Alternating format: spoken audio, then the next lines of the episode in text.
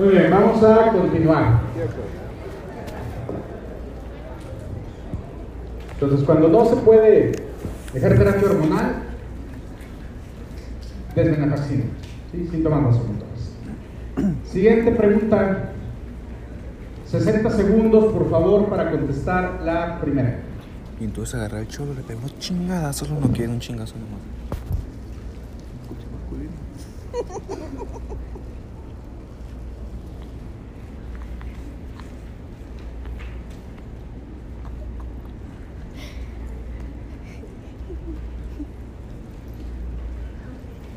Dos chingazos nomás le di.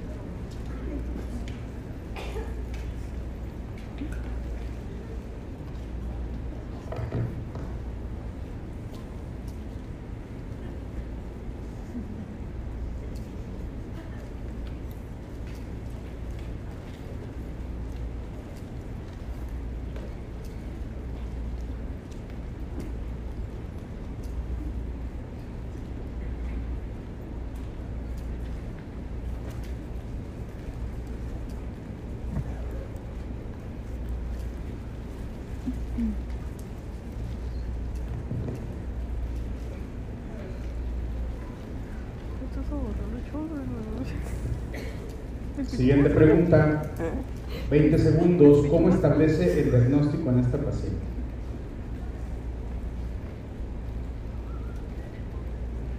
Sí, sí. ¿Te liberas?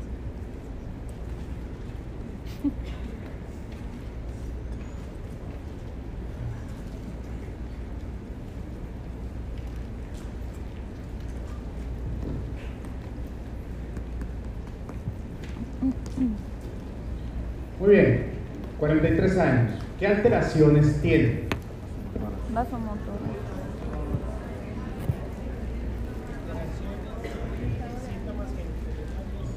Bochornos, síntomas vasomotores, síntomas geniturinarios, ¿qué más? Y emocionales, ¿no? Está triste porque no le habla su hijo. Le dio todo su amor y no le habla.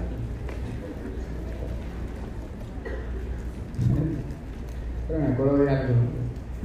El- sobre todo si los papás no son médicos. A ver, estás estudiando desde no sé cuándo por un examen. O sea, ¿para qué te envié a la universidad? Sí, o sea, ¿qué hiciste en la universidad? Y luego vas a tomar un curso, ¿no?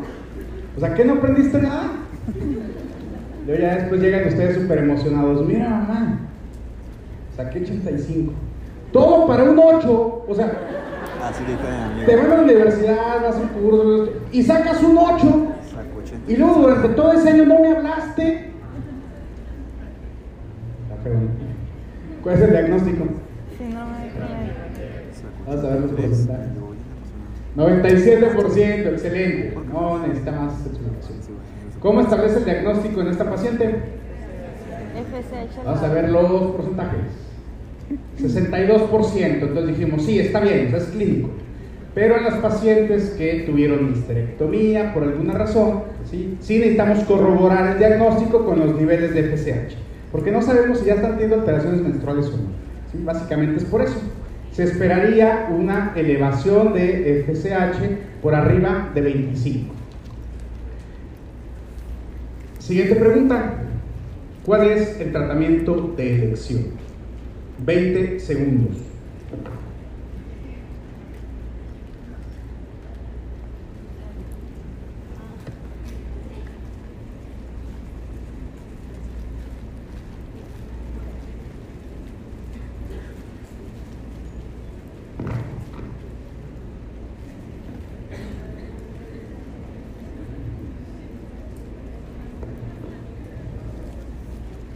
Muy bien, tratamiento de elección. ¿Qué le dejan?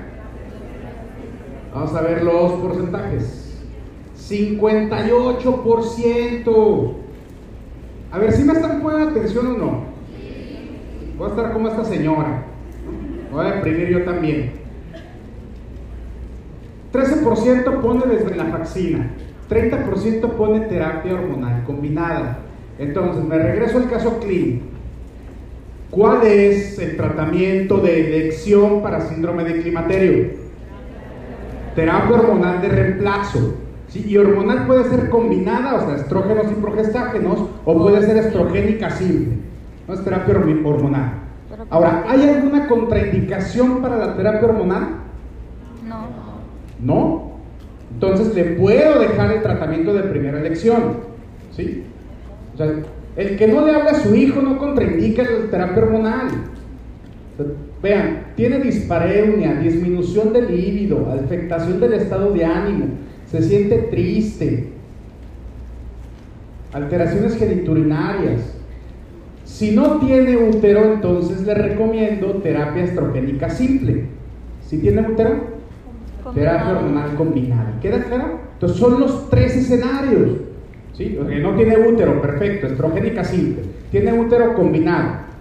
Si tuviera alguna contraindicación, entonces le dejo desvenlafaxina. Lo que me emociona y me da mucho gusto es que nadie le da camote.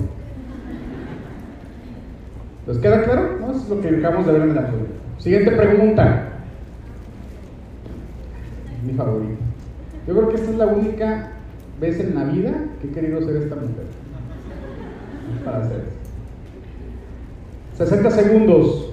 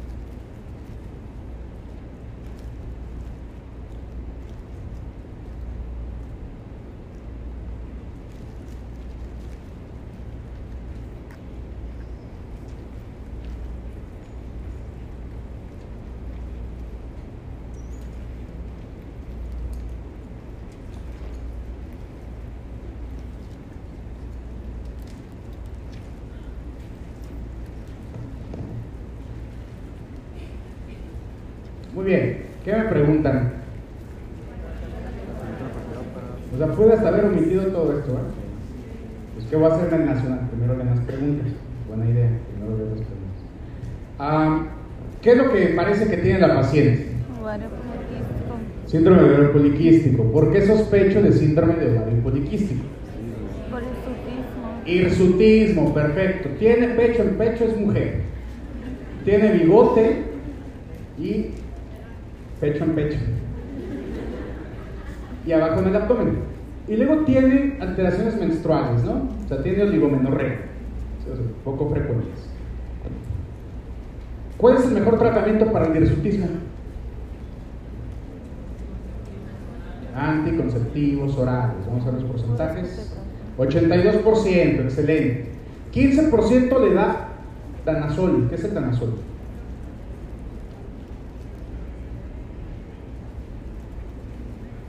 ¿Qué? Danazol es un andrógeno leve, ¿sí? ¿Cuáles son los efectos, an- eh, ¿cuáles son los efectos indeseables del danazol? Hirsutismo y acné. Entonces, doctor, vengo porque tengo hirsutismo. ¿Qué me va a dejar? Danazol. ¿Me lo va a quitar? No, te va a dar más y a lo mejor ya no te importa. Entonces, los efectos indeseables del danazol es hirsutismo y acné. O sea, ¿por qué le dan un medicamento que causa hirsutismo? Los medicamentos que dan el- o, o medicamentos de elección para el hirsutismo en el escenario de síndrome de ovario poliquístico son anticonceptivos hormonales orales. Sí, o sea, lo que se busca es dejar un progestágeno más un estrógeno. Ahora, ¿por qué si el síndrome de ovario poliquístico es un estado de hiperandrogenemia? ¿Por qué no dejamos un antiandrógeno de entrada? Porque el tratamiento es acetato de ciproterona más estradiol, ¿no? Es la combinación. Ciproterona tiene una- un efecto antiandrógeno débil, ¿no? Se deja un anti- por eso se deja ciproterona.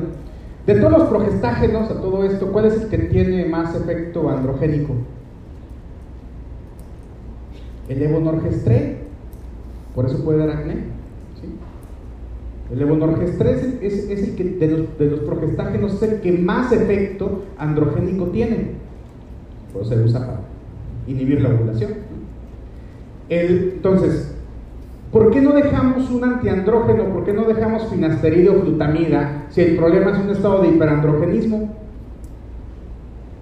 Sería buena idea, ¿no? Si tienes muchos andrógenos, pues te dejo un antiandrógeno. Te puedo dejar espironolactona, te puedo dejar finasteride. Pasa algo muy interesante, ¿no? O sea, el, ¿cuál es el, el principal problema en síndrome de ovario poliquístico? La novulación. ¿La novulación por qué es? No, ni siquiera por los antiandrógenos. Es por la resistencia a la insulina. Sí, o sea, síndrome de ovario poliquístico, en más que una alteración ginecológica, el síndrome de ovario poliquístico es una endocrinopatía. Sí, o sea, ¿quién trata mejor el síndrome de ovario poliquístico? El endocrino más que el gine, sí, porque es una endocrinopatía. La novulación va en relación a la resistencia la insulina. La resistencia la insulina, los altos niveles de insulina causan atrofia folicular. ¿Cuál es la mejor intervención en síndrome de ovario poliquístico? Bajar de peso. Porque al bajar de peso, ¿qué pasa? Se mejora la resistencia la insulina y vuelven a ovular. Sí, ese es el problema con síndrome de ovario poliquístico. Entonces, hay que regular parte del eje, porque el problema es el eje también principal, porque el tener niveles elevados de insulina van y alteran la liberación pulsátil de hormona liberadora de gonadotropinas. Al alterar la liberación pulsátil, se empieza a estimular más el efecto luteinizante y menos la folícula estimulante. Estimula más el luteinizante, hay más andrógenos, ¿no? y todo viene así en cadena. ¿Por qué no se prefieren también los antiandrógenos de primera línea? Porque son mujeres en edad reproductiva, todas. ¿no? Porque, ¿qué pasa si, imagínense, quedan embarazadas de un hombre? Bueno, quedan embarazadas de hombre, pues. Pero el feto es un varón. O como el producto es un varón. ¿no? Y el bebé es un niño y están tomando finasteride o glutamina va a salir niña, ¿no? Un antiandrógeno en- con un embarazo de un bebé es muy mala idea. Por eso no se dejan. Por eso los antiandrógenos son segunda línea. Tratamientos de primera línea para el hirsutismo son anticonceptivos hormonales. Se puede considerar dejar algún antiandrógeno siempre y cuando esté con anticoncepción hormonal. Nunca van a ser monoterapia. O sea, se deben de dejar primero los hormonales orales. Si en los seis meses no mejoró el hirsutismo, entonces sí se deja el- un antiandrógeno eh, directo, ¿no? Ciproterona tiene un efecto antiandrógeno débil, pero se debe de agregar el etinilestradiol para que funcione como anticonceptivos hormonales. Sí, si en seis meses no mejora el hirsutismo, entonces el siguiente paso sí es dejar un antiandrógeno, espironolactona, finasterida y vitamina. Pero nunca son monoterapia por esa razón. ¿Queda claro? Entonces, lo mejor es dejar anticonceptivos hormonales orales. Es lo que mejor va a ayudar al hirsutismo. Y también ayuda a que regular ciclo y al acné. Porque otro escenario que les pueden poner en el Nacional de Síndrome de Ovario Poliquístico, tienen una niña de 17 años, ¿sí? Que lleva dos años de tratamiento con acné, no mejora, y ya tomó incluso hasta isotretinoína y no mejora. Y tiene oligomenorrea. ¿Qué le dejas? Anticonceptivos hormonales orales porque pienso que es ovario poliquístico. ¿sí? Los anticonceptivos van a mejorar el hirsutismo y van a mejorar el acné. Porque el acné es otra manifestación del estado de hiperandrogenismo. ¿Va quedando claro? ¿Sí? Es una endocrinopatía, el síndrome de ovario poliquístico. Siguiente pregunta, 30 segundos.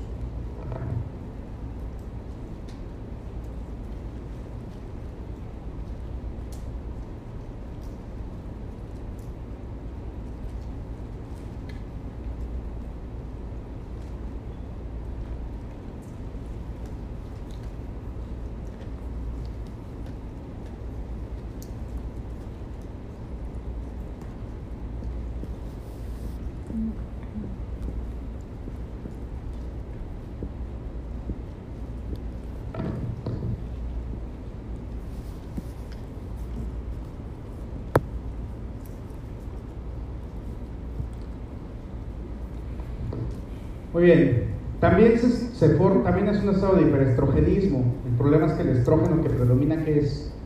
Me lo dijeron. ¿Qué estrógeno predomina en síndrome de ovario poliquístico? Estrógeno. ¿Sí? El estrógeno. El problema es ese. El, porque la estrona se aromatiza hasta en los adipocitos. Los adipocitos tienen aromatasas. Los adipocitos agarran andrógenos y pueden formar estrógeno. Por eso pacientes con superobesidad, ¿no? obesidad mórbida y arriba de 40, pues empiezan a desarrollar ginecomastia, incluso se les puede eh, modificar la voz, porque si son muy obesos, los adipocitos agarran los andrógenos, aunque sea hombre, y los convierten en estrógeno. Los convierten, los aromatizan a estrógenos. Eso es lo que pasa también en el síndrome de ovario poliquístico. ¿sí?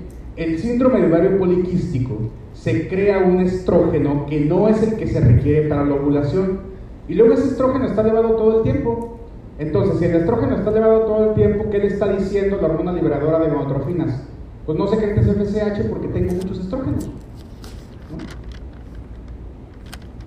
Y si sigues un estado de hiperestrogenismo, ¿qué pasa con el endometrio? Es factor de riesgo para cáncer endometrial. Vamos a ver los porcentajes. 43%. Cáncer de ovario es todavía... mm, no se sabe si es factor de riesgo, pero en los últimos estudios incluso lo toman como factor protector. ¿Cuál es el principal factor protector para cáncer de ovario?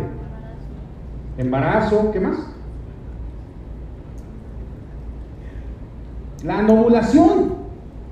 O sea, el principal factor protector para cáncer de ovario es la anovulación. Porque una de las teorías es, imagínense en cada ovulación lo que se rompe es la pared epitelial. ¿sí? El problema es que en cada ruptura existe el riesgo de que falle un checkpoint y todo se vaya a la goma. Cuando no ovulan, o sea, la anovulación es un factor protector. Por eso, el tener una vida reproductiva eh, más corta, pues es factor protector. Ahora, el síndrome de ovario poliquístico se asocia con la anovulación. Por eso se considera factor protector para cáncer de ovario. Porque ¿cuál es el problema con el síndrome de ovario poliquístico? La anovulación, que son los factores de riesgo, los criterios. Vean, tenemos diferentes criterios para síndrome de ovario poliquístico. Rotterdam, 2003. Oligoovulación o anovulación. O sea, no ovula nada o ovula poquito, ¿no? Signos clínicos y bioquímicos de hiperandrogenismo y ovarios poliquísticos.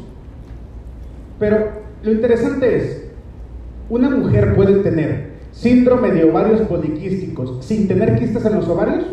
Sí, sí puede, porque es una endocrinopatía. Simplemente tienes oligovulación e hiperandrogenismo, descartando el resto de alteraciones que te pueden llevar a hiperandrogenismo, sí, tienes síndrome de ovario poliquístico. O sea, aunque no, tengas quistes en los ovarios, porque es una endocrinopatía. O sea, porque no significa que el quiste te vaya a dar algún problema. Incluso sucede también lo contrario. Puedes tener quistes en los ovarios sin que tengas síndrome de ovario poliquístico. Se le quedó el nombre porque se pensó durante muchos años, hace 50 años, o 100 años más o menos, 50, que el, problema era funcional, eran de los quistes. Ya vieron que no, que el problema es hormonal, ¿sí? que el problema es básicamente el eje. Se le quedó el nombre, pero no se requiere que tengan quistes para poder hacer el diagnóstico. Sí, o sea, el diagnóstico es estado de hiperandrogenismo, sin, descartando las otras causas. ¿Cuáles son las otras causas? Pues no es hombre, ¿sí? ¿Cuáles son las otras causas? No está tomando andrógenos. ¿Cuáles son las otras causas? No tiene hiperplasia suprarrenal congénita. ¿No tiene nada de eso? No, tiene síndrome de. ¿Sale? Vean, hiperandrogenismo, o sea, tiene hirsutismo, hiperandrogenemia o ambos, sí. ¿Tiene ovulación o anovulación? O sea, ¿tiene periodos que se van alargando? Sí. Vean, o ambos. Exclusión de otros excesos de andrógenos o trastornos similares. Es diagnóstico de exclusión. ¿Sabes que no encontré otra razón para la que tenga elevación de andrógenos? Síndrome de ovario poliquístico. ¿Queda claro? Esta es la endocrinopatía. Entonces, el problema es esto, ¿no? Se altera la relación pulsátil o la el, excreción pulsátil de la hormona liberadora de gonadotropinas. De alguna manera, se altera y le dice la hipófisis que secrete más hormona luteinizante. O sea, aumenta el índice luteinizante FSH. O sea, se está secretando más hormona luteinizante y menos hormona estimulante. Entonces, la luteinizante, ¿dónde actúa? En la teca, teca interna, y la teca que va a producir andrógenos. Porque eso es lo que produce la hormona luteinizante. Hay un aumento de andrógenos, entonces me altera el perfil de lípidos, me aumenta la adiposidad, la adiposidad, como vimos, está relacionada con la resistencia a la insulina por el factor de necrosis tumoral alta, interleucina 6. Aumenta la resistencia a la insulina. En piel, ¿qué va a pasar? Acantosis nígricans, hirsutismo acné, por la resistencia a la insulina y por el hiperandrogenismo. También la resistencia a la insulina, lo que produce los niveles altos de insulina es atresia folicular. Eso es a lo que se le atribuye la anovulación. Entonces, a los niveles altos de insulina es a los que se les atribuye la anovulación. Y luego el tejido adiposo va a aromatizar estrona. O sea, va a agarrar todos los andrógenos porque tiene mucho de dónde agarrar. Y el tejido adiposo, como tiene aromatasas, los va a aromatizar para convertirlos a estrona. Estrona, dijimos, es el estrógeno que predomina en qué etapa? en la posmenopausia, por eso no produce ovulación. Entonces imagínense, tiene niveles elevados de estrona, pues le va a decir todavía, o sea, se cierra el círculo yendo hacia el, hipotálamo y, y, diciéndole, ¿sabes qué? Tengo niveles elevados de estrona, no necesito que esté secretando FSH. Entonces, este estado de hiperestrogenismo es lo que causa la hiperplasia endometrial. O sea, aumenta el riesgo de cáncer endometrial. ¿Ya queda claro? Entonces, si todo el problema básicamente es esto, ¿cuál es la mejor intervención? Bajar, el peso. Al disminuir los adipocitos, se disminuye la resistencia a la insulina, se bloquea todos los cambios en piel, se bloquea la atresia folicular, ¿no? Puedes aumentar o puedes regresar de nuevo a la ovulación. Entonces, ¿por qué sirven los anticonceptivos hormonales? Porque pues lo que van a inhibir es esto, o sea, los anticonceptivos hormonales van a quitar esta, esta relación. O sea, al momento en el que se empiezan a consumir, entonces se bloquea ya la liberación pulsátil de hormona liberadora de gonadotropinas y se tienen de manera calculada, pues ya no necesitas el estímulo de la luteinizante y de la FSH, ¿no? O sea, no tener ya tanta luteinizante, también disminuyes la formación de andrógenos a nivel de la teca interna. ¿Queda claro? Perfecto. Entonces el problema es esto. Por eso todas las mujeres con síndrome de ovario poliquístico que hay que hacerles curva de tolerancia a la glucosa oral por dos horas por el riesgo que existe de que desarrollen diabetes. Por eso cuando vimos diabetes es, a ver, ¿cuáles son los factores que son considerados de riesgo para diabetes? Síndrome de ovario poliquístico. Porque es una endocrinopatía. La relación LH-FSH es mayor a 2 ha dicho de otra manera, ¿no? O sea, al menos van a tener el doble de luteinizante que de folículo estimulante. Al menos. Y luego también las globulinas fijadoras de hormonas sexuales regularmente están bajas. Y si la globulina fijadora de hormonas sexuales, ¿no? que se fija los andrógenos, están bajas, entonces todavía eso predispone a que haya más andrógenos libres. Por eso también tienen más acción. Porque los que están unidos a la globulina, esos no tienen acción biológica. El problema son los libres. Hay más libres, pues entonces actúan más. ¿Queda claro? Pues ahí está, ¿no? El problema es eso. Si tiene hirsutismo, si tiene virilización, ah, entonces fíjate si tiene hiperplasia suprarrenal congénita. Ahora, ¿qué, ¿qué estudios pido para ver si tiene algo en la suprarrenal? La diferencia de la dehidroepiandrosterona y sulfato de dehidroepiandrosterona es que el sulfato, o sea, que termina con S, dehidroepiandrosterona sulfato. La que termina con S, ese se produce solo en suprarrenal. Solo se produce en suprarrenal. Entonces yo puedo tener un estado de hiperandrogenismo en el que dehidroepiandrosterona está elevado. Ah, perfecto. Puede ser suprarrenal o puede ser ovario. Mido el sulfato. Sulfato de dehidroepiandrosterona está bajo. Ah, el problema es si es ovario. ¿Sí? Porque el sulfato se produce solamente en la glándula suprarrenal. Por eso se piden los dos. Por eso van a ver DEA o DEAS, ¿no? El que termina con S es el sulfato de dihidroepiandrosterona y ese prácticamente se secreta a nivel eh, suprarrenal. Tratamiento. Tratamiento más eficaz, perder peso. El problema es la resistencia a la insulina.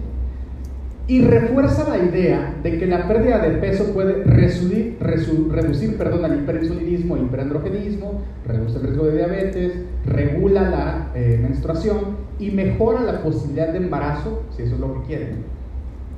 Mira, te va a regular, o sea, puedes tener riesgo, puedes aumentar tu probabilidad de quedar embarazada. No, doctor, pues mejor no bajo de peso. Mira, así le doy igual a la hilacha, me tengo que cuidar. No quieres quedar embarazada, no. Si bajas de peso tampoco quedas embarazada. Entonces, es el mejor tratamiento. La metformina, ¿por qué? Porque va a ayudar en la etapa inicial a mejorar la resistencia a la insulina pero la terapia es bajar de peso. Para el hirsutismo, citato de ciproterona, antiandrógeno débil, más estradiol. Espironolactona, finasterida, flutamida, repito, no se dejan como monoterapia y se dejan solamente aunado al método anticonceptivo. ¿Queda claro? Y estas son tratamiento de elección cuando por seis meses el citrato de ciproterona no mejora el hirsutismo. Seis meses, no mejoró, entonces adicionó un antiandrógeno. ¿Dudas? ¿Queda claro? ¿Está padre? primera, dicen los pacientes, cuando tu médico dice que está padre, que eres un caso interesante, ya te chingas. Y vea que eres una enfermedad rara. 60 segundos, por favor, para contestar la primera.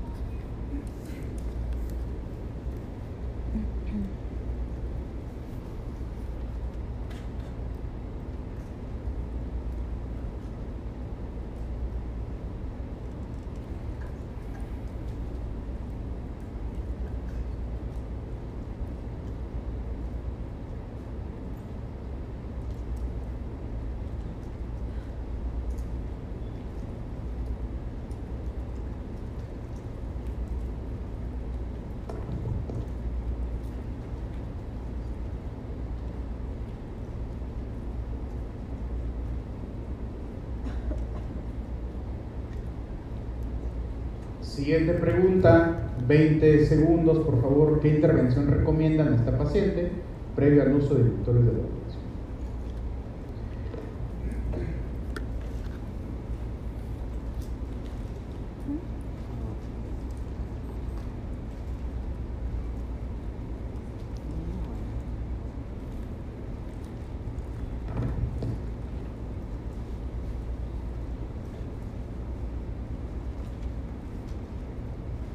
Muy bien.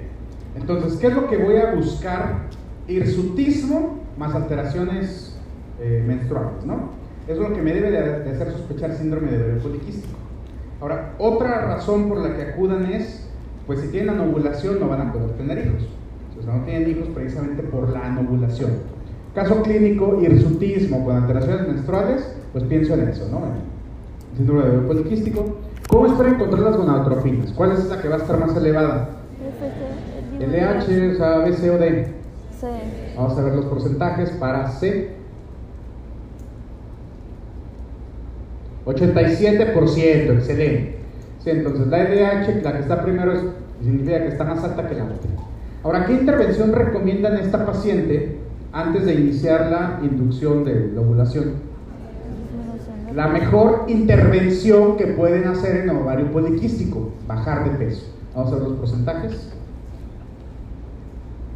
96%, excelente. Estoy muy contento. Muy bien, ¿dudas con eso? Perfecto. Ahora vamos a entrar a otro tema.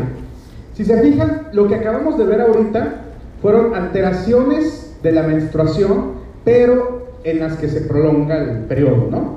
O sea, menstruaciones menos frecuentes. Sí, o sea, oligovulación o anovulación. Ahora vamos con el otro escenario. ¿Qué pasa con las pacientes el que no, que no tienen periodos poco frecuentes, sino que tiene hemorragias más frecuentes.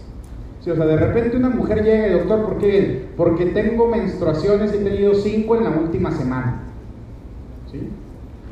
¿Y cuánto te duraba?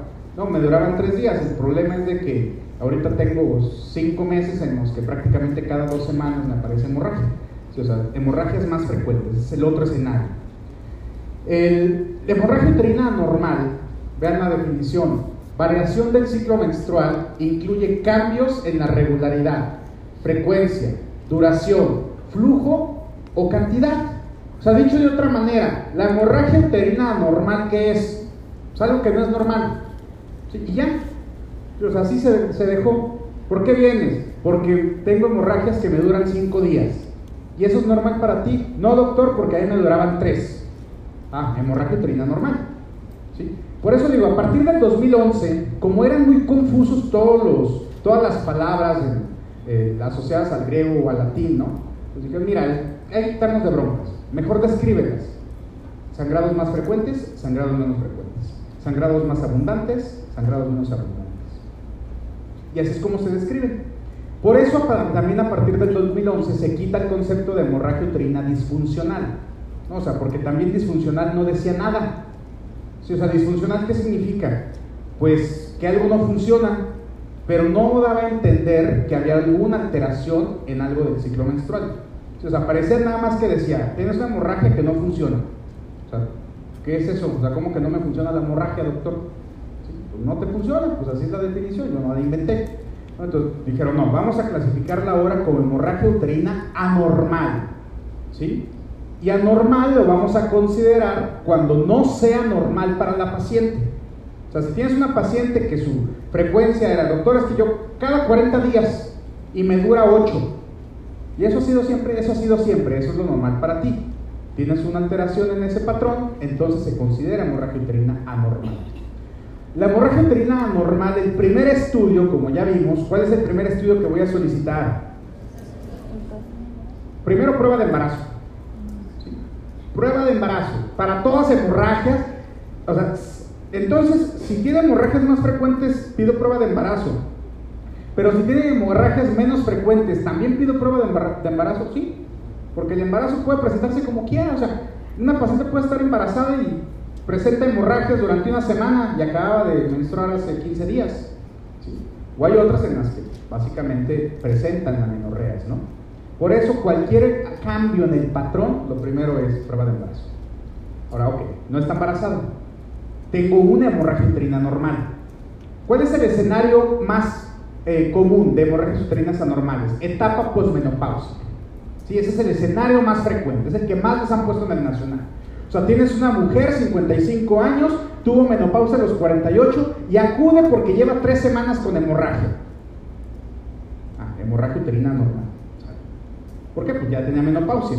¿Sí queda claro? Ese es el, escenario más frecuente. Etapa posmenopáusica que ya había presentado la, la menopausia hace dos años, tres años, cinco años, diez años y de repente, pues otra vez tuvo hemorragia uterina.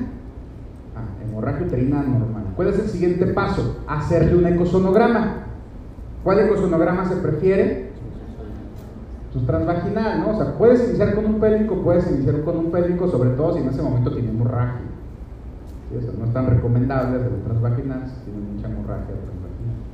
Sí, pero es un ecosonograma. Porque el paso número uno es diferenciar entre las causas estructurales y las no estructurales. Entonces, se hizo esa clasificación. Puedes tener hemorragia porque existe algo que te esté ocasionando la hemorragia. ¿Como qué? Como pólipos, como adenomiosis, como lepidomiomas, como malignidad de eh, hiperplasias. Entonces, el primero es un eco. Luego crearon el acrónimo de PAD, ¿no? Pólipos, adenomiosis, leiomiomas y malignidad, ¿no? PAD. Y luego dicen, ok, ¿qué pasa si no encuentro nada? O sea, el eco está normal. Entonces, están en las causas no estructurales. ¿Cuáles son las causas no estructurales? En las que no hay algo que me justifique la hemorragia a nivel uterino. O sea, puedes, por ejemplo, tener enfermedad de Bernard bien, tener hemorragia, sí, esa es una coagulopatía. No voy a encontrar alteraciones en el útero y la paciente puede tener hemorragia. Puede tener enfermedad de von Willebrand, sí. Puede tener PTI, sí. Puede tener trombocitopenia por alguno, sí. No es una causa estructural. La hemorragia es porque tienes niveles de plaquetas bajas o tienes coagulopatías. Por eso el primer estudio, aparte de, de- en el escenario de, prueba de embarazo, el primer estudio específico ya para hemorragia uterina normal es un ecosonograma. Coagulopatías, y aquí el acrónimo es de CON, coagulopatías, ovulatoria disfunción, en inglés, disfunción ovulatoria, endometrial y atrogénica y no clasificado. ¿Cuáles son las no clasificadas? Pues las idiopáticas, ¿no? Las que no tengo idea. Y luego los, ya me imagino los que dicen, oye, ¿cómo le ponemos? Pues idiopáticas. No, idiopáticas ya las hemos usado mucho. ¿sí? Ponen no clasificado para así poder hacer el, acrónimo de coño. No, es en serio, ¿no? Básicamente no encontramos una razón. Entonces, no clasificados, perfecto, ya nos salió el acrónimo, así deja. ¿sí? Para que no se le olvide a nadie, que sea más fácil de aprender. Los no clasificados es eso, no encontramos una razón. Ahora, los trastornos ginecológicos, como lo han visto, también no hay mucho problema con el tratamiento médico. ¿Sí? ¿Por qué? ¿Qué dejamos para las alteraciones menstruales? ¿Cuál es el tratamiento médico? Anticonceptivos, estrógenos y progestágenos. ¿Qué se deja para síndrome de climaterio? Terapia hormonal de reemplazo, estrógenos y progestágenos. ¿Qué se deja para síndrome de ovario poliquístico? Estrógenos y progestágenos. ¿Sí? Ahora, de otra manera, ¿qué se deja para las dismenorreas? Si duele, ¿qué dejo? AINES. Y si los AINES no funcionaron, estrógenos y progestágenos. ¿Sí? ¿Qué voy a dejar en hemorragias uterinas anormales? AINES. Y si no funciona, ¿qué creen que se deja? Terapia hormonal, anticoncepción. Estrógenos y progestágenos. Eso es lo maravilloso de ginecología. ¿Sí?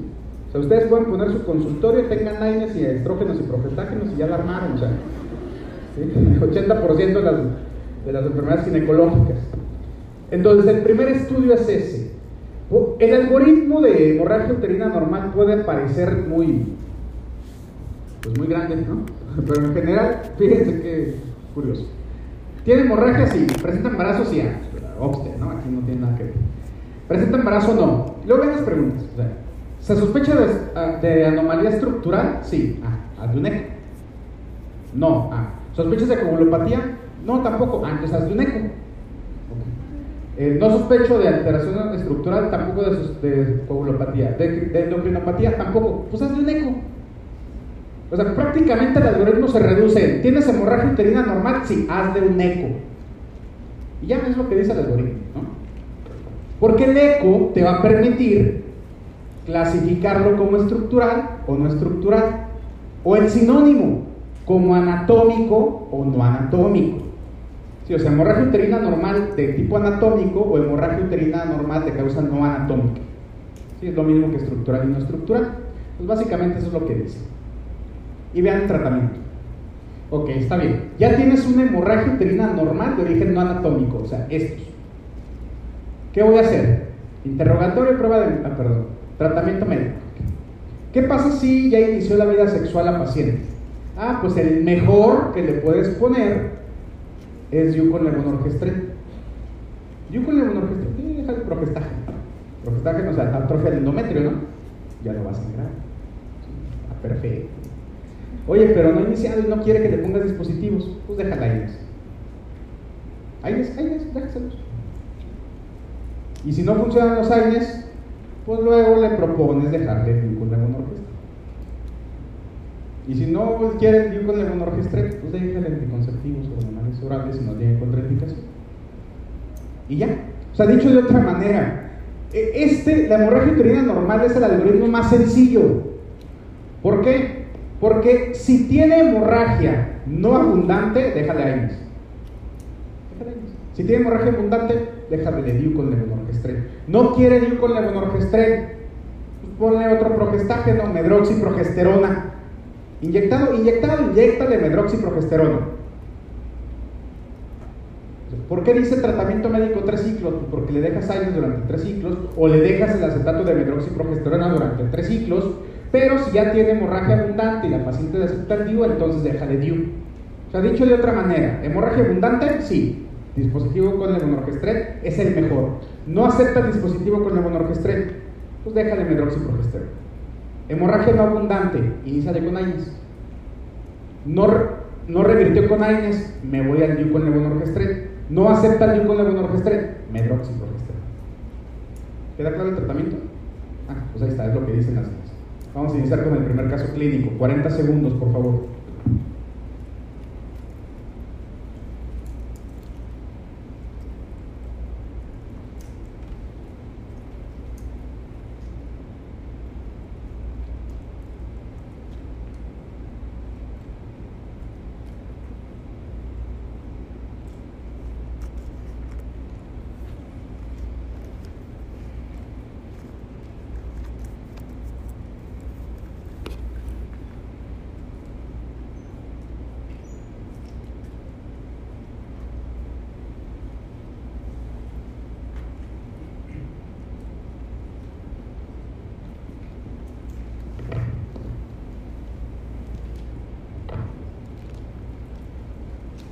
Muy bien. ¿Cuáles serían, por ejemplo, transición a la menopausia? ¿Qué es lo que esperaría que me dijera el caso clínico?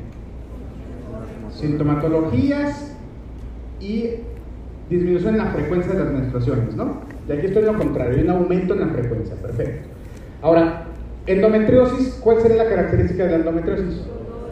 Dismenorrea e infertilidad. ¿Tiene dismenorrea? ¿Tiene infertilidad? Exacto, dejo endometriosis.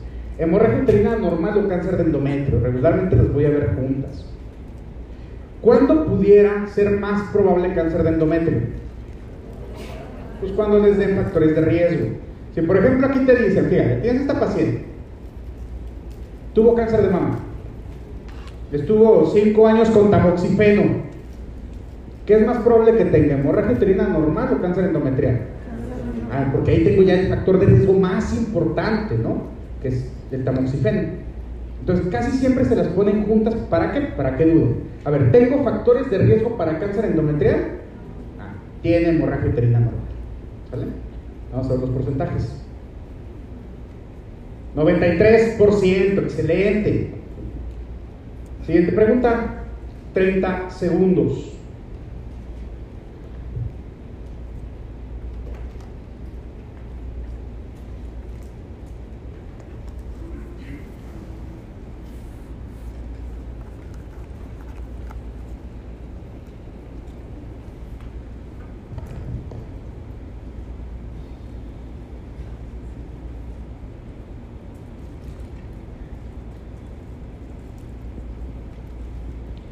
Muy bien, prueba de embarazo negativa. ¿Cuál es el siguiente paso?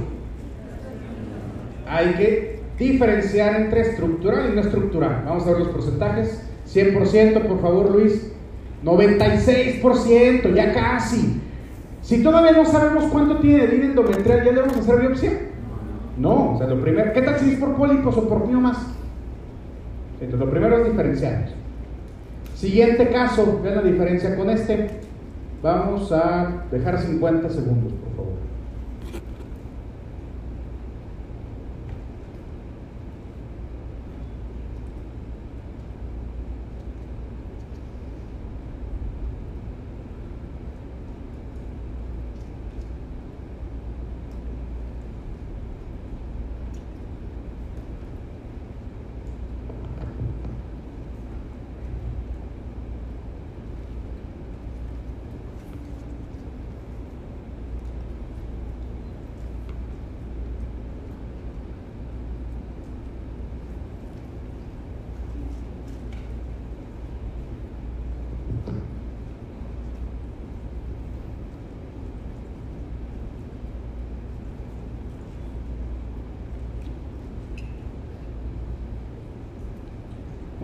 Caso clínico, vean, ¿no? una paciente que empezó con hemorragias.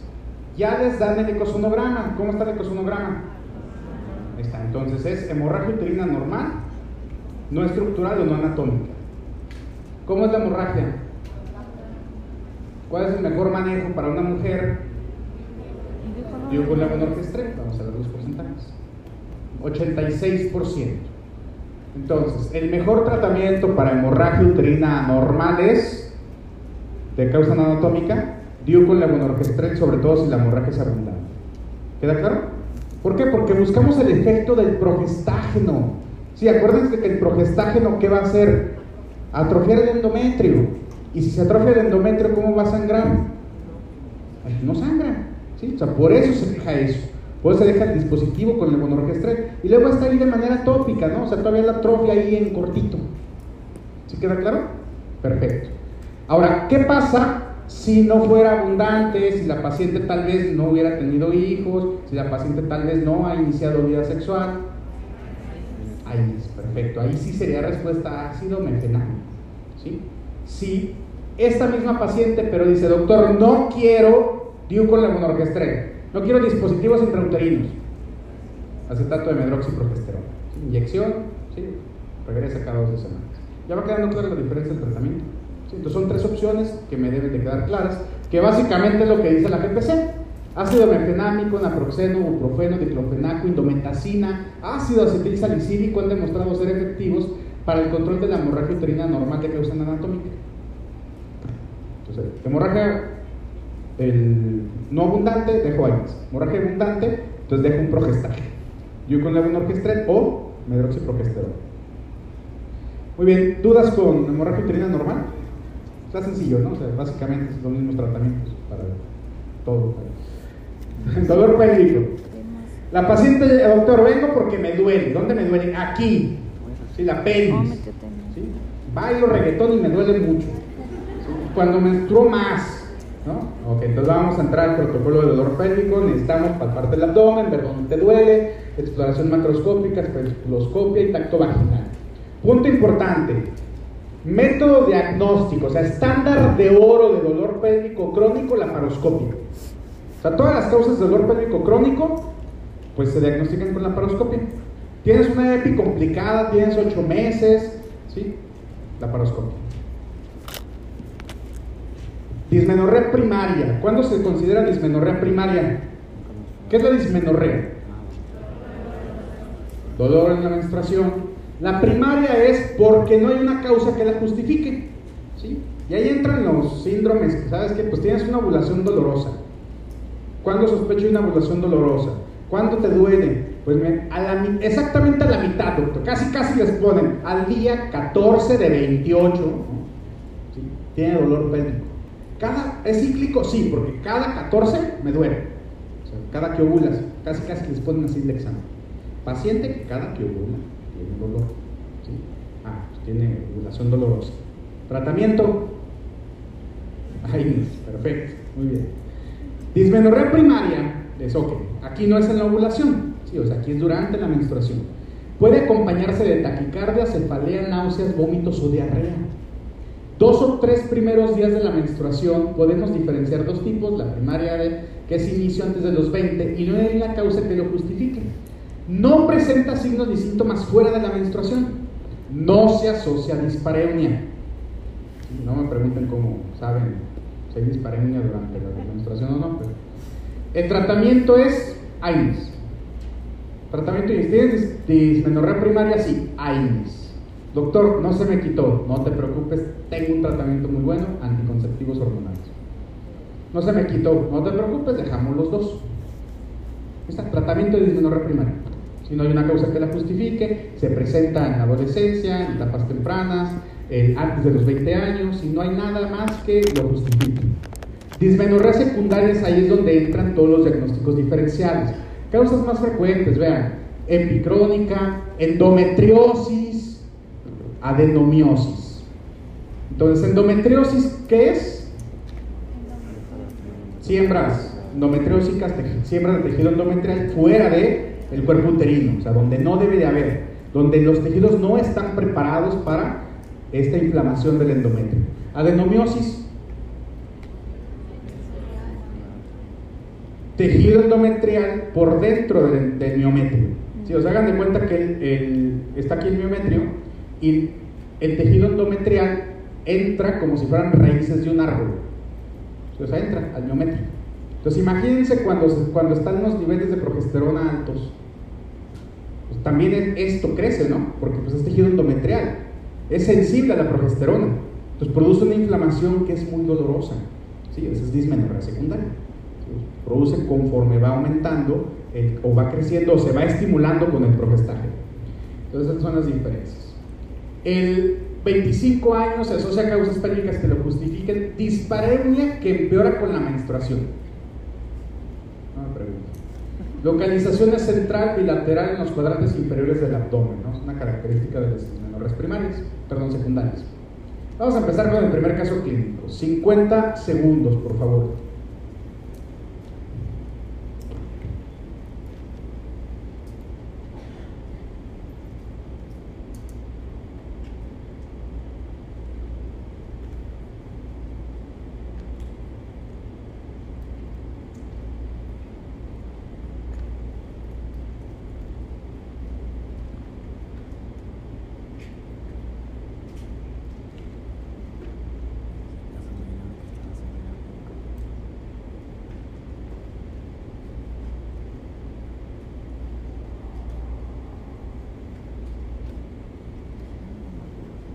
Dieciséis endometriosis.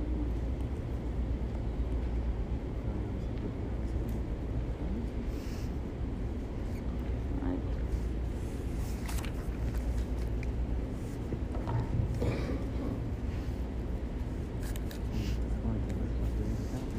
Siguiente pregunta, 30 segundos, por favor.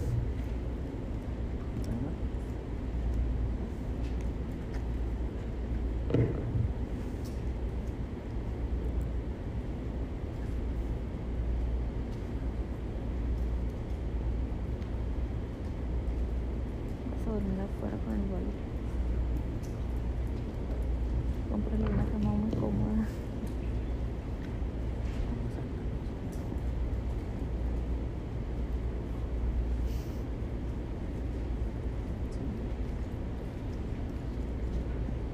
Siguiente pregunta, 30 segundos.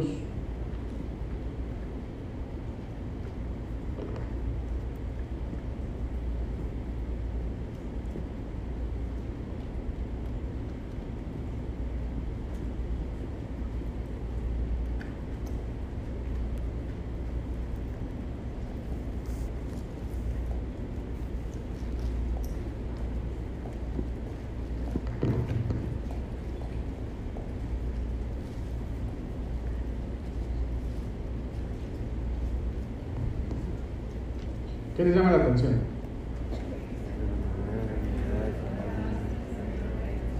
Dismenorrea Dispareunia. e infertilidad. ¿Cuál es la causa más frecuente de infertilidad femenina? ¿Cuál es? Endometriosis. Endometriosis es la causa más frecuente de esterilidad femenina. Por eso la preguntan, por eso es importante, por eso es una tristeza también. El- ¿Cómo sospecho de endometriosis? Dismenorrea, aumento de la hemorragia puede aparecer e infertilidad. ¿Cuál es el diagnóstico más probable? Vamos a ver los porcentajes. 84%. Adenomiosis, la adenomiosis no causa infertilidad porque es dentro del miometrio. Causa mucho dolor, pero no causa infertilidad. ¿Por qué causa infertilidad la endometriosis? ¿Cuál es el sitio más frecuente de siembras endometriósicas? Ovarios, vamos a ver los porcentajes. 40%. Entonces, por favor, apunten. Endometriosis son siembras endometriósicas, principalmente se siembran en los ovarios. Ahora, ¿cómo se hace el diagnóstico definitivo de endometriosis? Histopatológico. Vamos a ver los porcentajes. 43%. 47% hace diagnóstico de endometriosis viendo una gota de sangre. Esto es endometriosis. O sea, ya con eso dicen, ah, mira, si es tejido endometrial. ¿no? Sospecho que es tejido endometrial. Está fuera de, de donde debe de estar el endometrio. El diagnóstico definitivo es con evaluación histológica de las lesiones. Entonces, regreso a la diapositiva inicial, ¿no? Del dolor pélvico. ¿Cuál es el estándar de oro del dolor pélvico crónico? La La paroscopia. ¿no? ¿Qué hay que hacer? Puedes decir, ok, parecen siembras endometriósicas. Biopsialas y mándalas con el patólogo. El patólogo te va a decir, sí, sí son siembras endometriósicas. ¿Sale? Diagnóstico definitivo de endometriosis. El problema es que los, la, bueno, la teoría es que es una menstruación retrógrada. O sea, en lugar de que la menstruación vaya hacia la vagina, pues se regresa, puede pasar por las trompas, puede llegar a los ovarios, incluso puede aparecer ahí, pero básicamente es por este lado por el que. Principal sitio de implantación son los ovarios. Lo voy a sospechar por dismenorrea, infertilidad y dolor pélvico no, no. El problema radica básicamente en que fuera del cuerpo uterino, fuera del miometrio, el resto de tejidos no está apto para estar recibiendo la inflamación del endometrio. Entonces, si, si están ahí las siembras, pues cada vez que se tenga el estímulo de la progesterona, ¿qué va a pasar con estas siembras? Pues van a crecer, se van a inflamar, pero no se van a despegar, ¿no? O sea. O sea, todo el tiempo se están inflamando, inflamando, inflamando, inflamando, inflamando. ¿Y eso qué produce? Cicatrización. Entonces empiezan a producir cicatrización en los ovarios. Si se cicatriza por donde están los ovarios, van a ovular. ¿Cómo va a salir el óvulo? Si se cicatrizan donde están las trompas, se pueden tener hasta estenosis de las trompas y aunque salga el óvulo no va a pasar. O no pasa el óvulo y no alcanza a llegar al esperma. por eso es la causa número uno de esterilidad. Siempre les comento ¿no? que hay un grupo de, mujeres en contra de la endometriosis. Y es una tristeza. Miren cuando, porque están internet todo el grupo y hacen así juntas y se y y luego hacen sus anécdotas, salen los videos llorando. me puse a llorar con ellas. O sea, porque imagínense, ¿no? Dice, fíjense. pues es que todo, yo estuve estudiando mucho tiempo, ¿no? O sea, entré seis años a la carrera de medicina, después hice la especialidad en neurocirugía, eh, después de que terminé la especialidad en neurocirugía y después de besar a muchos sapos, encontré el amor de mi vida, el amor de mi vida, ¿no? A los 36 años, lo encontré. Nuestro único, así, nuestro único sueño, o sea, teníamos todo puesto. Nuestro único sueño era tener un hijo, pero no puedo tener hijos. Porque cada vez que iba con el médico me decía que tenía dismenorrea primaria y lo único que me daba era AINES anticonceptivos. Y ahorita ya tengo una inflamación que es irreversible, ya no puedo ovular, ya me quitaron todas las adherencias y básicamente ya será imposible cumplir nuestro sueño de toda la vida, que es tener un hijo. Así son las anécdotas. Porque el principal problema de la endometriosis es que se confunde con dismenorreas primarias. Y en las dismenorreas primarias, ¿cuál es el tratamiento? AINES y anticonceptivos. Doctor, no se me quitan. Síguele con AINES y anticonceptivos. Sigo con dolor. Síguele con AINES y anticonceptivos. Entonces, ¿cuándo debo de sospechar de que pueda ser endometriosis? Cuando la dismenorrea primaria, o sea, cuando no encontré una causa por el dolor, cuando la dismenorrea primaria no se controle con AINES y con anticonceptivos. Necesitas pensar que es endometriosis, porque si no se trata la endometriosis, entonces va a producir esterilidad. Y esa mujer cuando decida, ya es momento de tener un hijo, no va a poder. Por eso hay tres escenarios que me pueden poner como endometriosis en el nacional.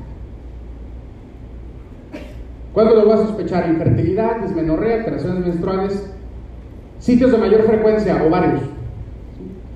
Ahora, no solo eso, ¿no? O sea, pueden, los ovarios pueden crecer, las, las siembras endometriósicas pueden crecer. ¿Y cómo se llama eso? Endometriomas. Histológicamente, si se habla de endometrioma, tiene la imagen de quistes de chocolate, ¿sí? Pero se vuelven endometriomas. Y los endometriomas entran dentro del diagnóstico diferencial de tumores ováricos. Porque los endometriomas es una masa anexal. Los endometriomas me pueden elevar el CA 125. El endometrio puede elevarse a 125. Fumar eleva el CA 125. ¿Sí? Entonces se confunden o es un diagnóstico diferencial de tumores ováricos. ¿Por qué? Porque son los sitios más frecuentes, los implantes ováricos. Entonces se prefiere que la revisión se realice durante el periodo menstrual Dolor pélvico, útero fijo, ligamentos uterosacros y ovarios aumentados de tamaño, ¿no? Porque es cuando básicamente está eh, desprendiéndose el endometrio, cuando ya acaba de terminar o acaba de, pasar el pico de la progesterona y en teoría todavía van a estar inflamados. Como les recomendaba, el diagnóstico definitivo solo puede ser realizado por la evaluación histológica de las lesiones. Solamente. Ecografía vaginal tiene valor limitado en el diagnóstico de endometriosis peritoneal, pero es una herramienta útil para la detección e identificación de endometriomas ováricos, porque transvaginal es el estudio de elección para evaluar las masas o tumores adversarios. Ahora, vean el, el- el algoritmo, ¿no? Son los tres escenarios que me pueden poner en el nacional. ¿Sospechas de endometriosis? Sí. ¿Por qué sospechas? Porque tiene dolor pélvico, dismenorrea y fertilidad. Y luego vean cómo hasta se los ponen en el algoritmo. Dicho de otra manera, pues les ponen estas tres cosas en un caso clínico, piensen en endometriosis. Sí, pues ahí está. Dolor pélvico, dismenorrea y fertilidad. ¿Sospecha de endometriosis? Sí. Inicia protocolo de estudio. Ahora, aquí hay tres escenarios. ¿Qué pasa si la paciente llega con ustedes por dolor pélvico? Sí, o sea, digo, tengo dolor pélvico, tengo dismenorrea, ¿sí? Y tengo, pues sí, me palpas aquí los ovarios, me. Ok, ¿Tu problema cuál es? Mi problema, doctor, es el dolor. Ok. Te voy a iniciar, AINES, con una dismenorrea primaria, porque tu problema es el dolor. ¿Tu problema es el dolor? Sí, AINES. ¿Se te quitó? No. Anticonceptivos. Mm, tampoco se me quitó. La paroscopia. Necesito ver que no tengas endometriosis. Tres ciclos. Tres ciclos de AINES o anticonceptivos, o sea, tres ciclos menstruales. ¿sí? No mejora la dismenorrea, la paroscopia. ¿Queda claro? ¿Sí? ¿Por qué? Porque su problema es el dolor. Sí, o sea, la trato como una dismenorrea primaria, pero que no mejora, entonces la paroscopia para ver si no tienes siembras endometriósicas. ¿Sí? Porque es el estudio de elección para dolor pélvico. Segundo escenario, como el caso clínico. Doctor, no puedo tener hijos. ¿Has tenido antecedentes de dismenorrea? Uy, desde los 15 años tengo dismenorrea. ¿Sí? Y llevamos un año, llevamos dos años y no hemos podido tener hijos. Directo a la paroscopia. ¿Sí? Porque ese es su problema. O su problema qué es, doctor, tengo infertilidad, no puedo quedar embarazada. La paroscopia, sí, hay que ver, porque la paroscopia va a ayudar a quitar las adherencias, va a ayudar a tomar estudios histopatológicos para ver si no tiene endometriomas, quitar todo el tejido cicatrizal que se pueda quitar. Entonces, el segundo escenario es este, ¿sí? el de infertilidad. ¿Queda claro? Entonces, si nada más es el dolor, ahí sí inicio con AINES o anticonceptivos. Si el problema es de infertilidad, no dejo AINES ni anticonceptivos. Directo a la paroscopia, al estudio de elección. Directo al estándar de oro. El tercer escenario, incidentalomas. Por alguna razón, doctor, me hicieron un eco y me dieron una masa ahí alrededor del ovario.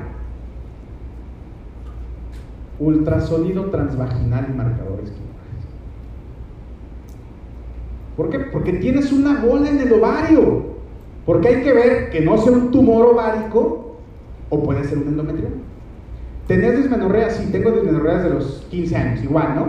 O sea, he tenido dismenorrea, realmente no le había dado tanta importancia, ¿no? Tomaba analgésicos, medio se me controlaba, ¿no? Pero siempre tenía, me hicieron un eco y pues fíjese que traigo aquí una masa y traigo un tumor, traigo un tumor, traigo una bola en el ovario derecho, luego regularmente es más frecuente el ovario derecho, ¿no? O sea, traigo una masa en el ovario derecho. ¿Sospechas de endometrioma? Sí, bueno, pero tienes una masa. ¿Es mayor a 4 centímetros? Sí. Oforectomía. Oforectomía. Oforectomía. O sea, no se puede biopsiar. No, no se puede biopsiar. Porque si resulta que es un tumor ovárico, la diseminación del tumor, ovárico, ¿cómo es? ¿Cómo se disemina el tumor de ovario? Por exfoliación. Por exfoliación, o sea, dicho de otra manera, si se rompe la cápsula, automáticamente avanza de estadio. ¿Sí? Por eso, si, sospechas, a ver, tienes, sea 125 de 50 mil, puede ser un endometrioma, no importa. O sea, lo único que me va a ayudar a hacer la diferencia entre si es endometrioma o no es el estudio histopatológico. Visualmente no puedo. Entonces, ¿qué haces? Oforectomía. Oforectomía, estudio transquirúrgico, ¿sí? Agarras el ovario, lo pones, le dices al interno, llévalo con el patólogo. El patólogo en ese momento empieza a hacer cortes. ¿Sabes qué? Es solamente tejido endometriósico. Perfecto. Regresa, es solamente un endometrioma. Ah, cierras y ya. ¿Sí? En cambio, lo llevas. Pues ¿sabe qué? Pues dice el patólogo que tiene cuerpos de samoma. Entonces necesitamos terminar toda la carnicería de la cirugía estándar de oro. Salpingoforectomía, histerectomía extrafacial, linfadenectomía pélvica y paraórtica. Entonces ese es el tercer escenario. ¿Queda claro? Entonces son los tres. Puede ser solo por dolor, le trato el dolor. No mejoró con la terapia para el dolor, la paroscopia. Segundo, infertilidad, directo a la paroscopia. Tercero, incidentaloma, es una masa más de 4 centímetros. Mete la oforectomía y lo que va a determinar si es un, un, endometrioma o es un tumor de ovario es el estudio histopatológico. ¿Queda claro? ¿Dudas? ¿No? Perfecto. Siguiente caso clínico. 60 segundos, por favor, Luis.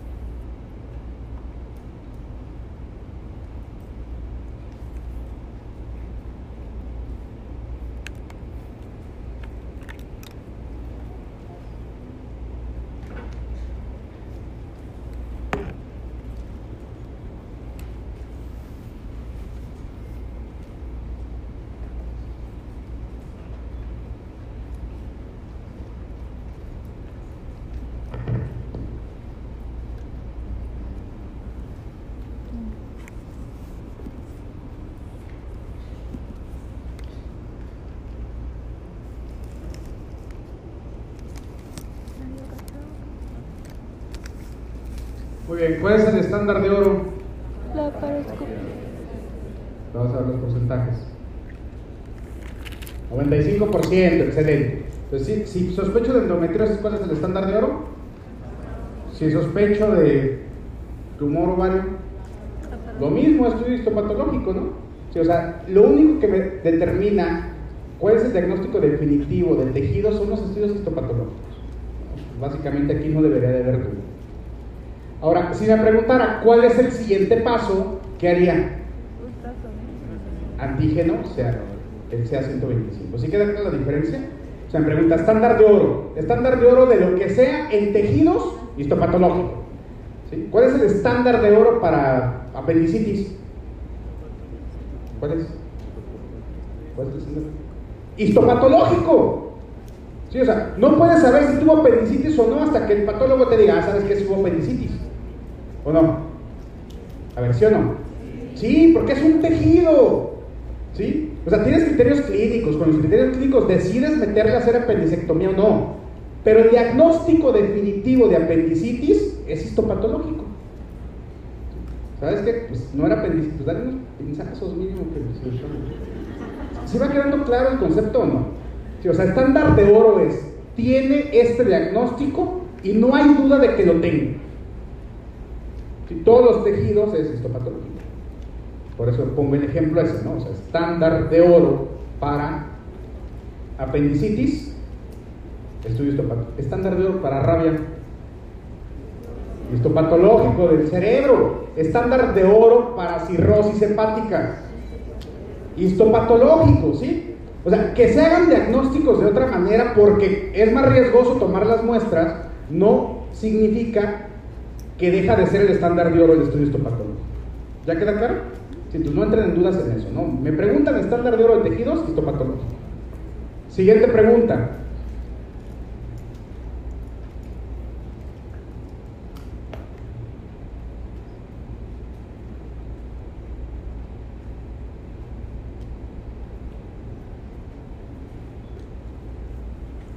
Veinte segundos.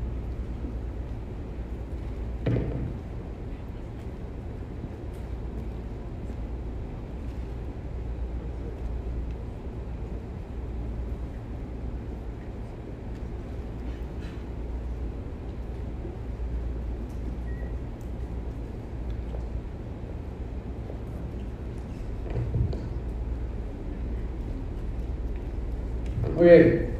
¿Cuál es la mejor opción para esta paciente? Vamos a ver los porcentajes.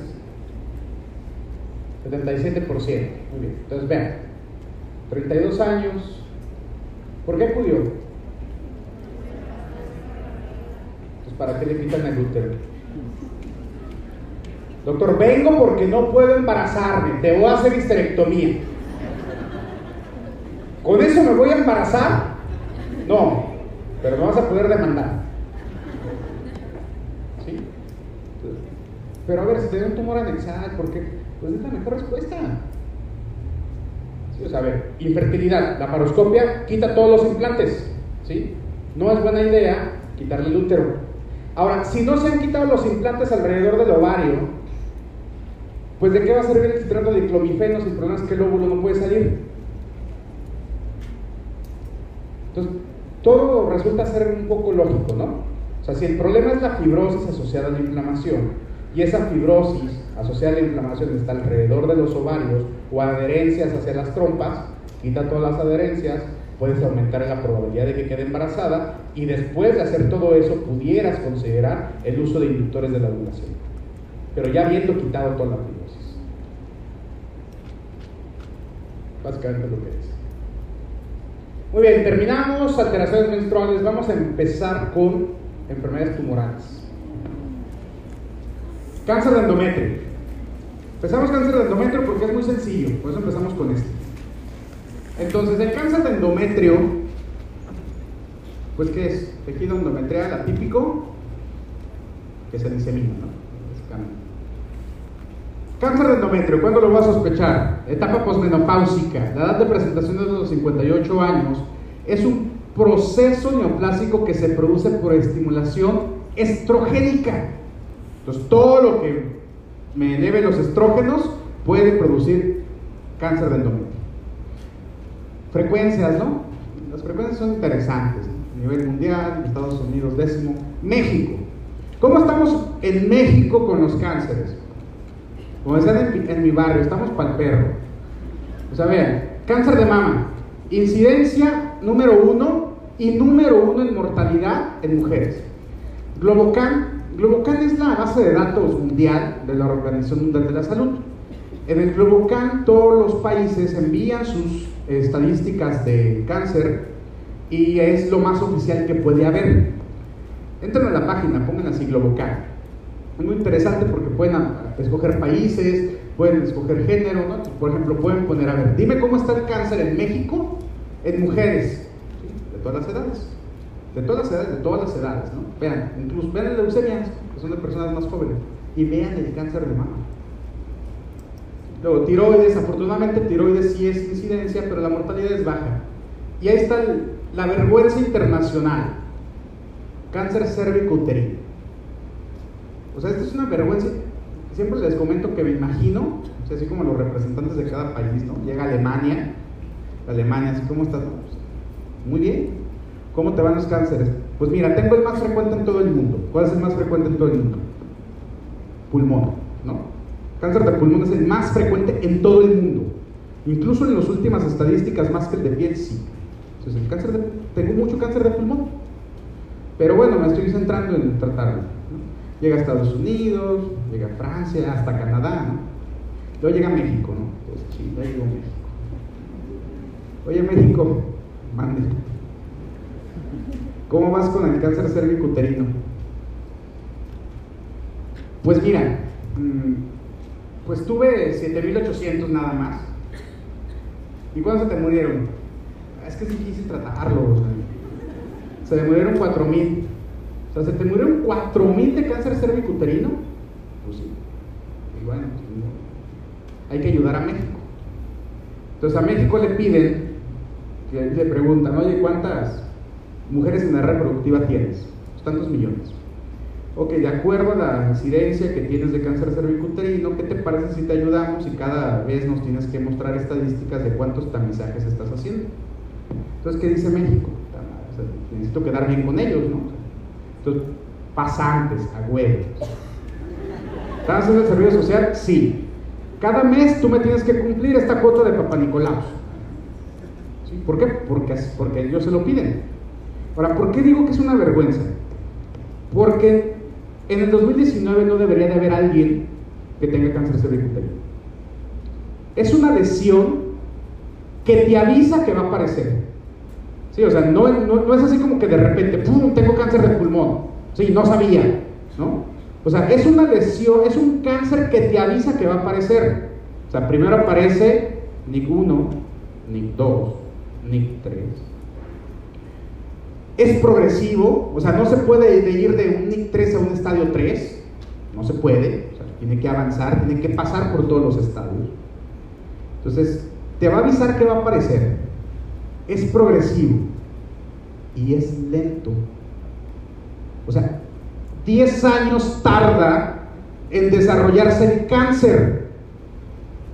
O sea, dicho de otra manera, significa que las pacientes que tienen cáncer cervicuterino es porque no tuvieron una revisión en 10 años, así es.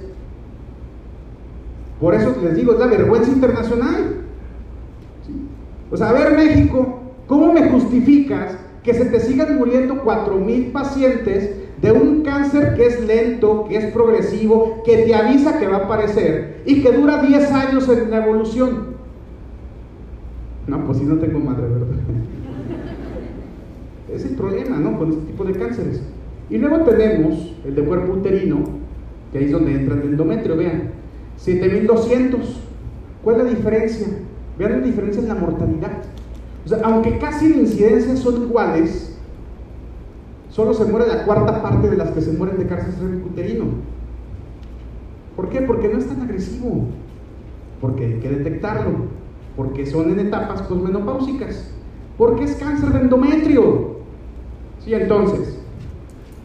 Y luego aparte son sencillos. ¿Cuál es la estirpe histológica más frecuente del cáncer endometrial?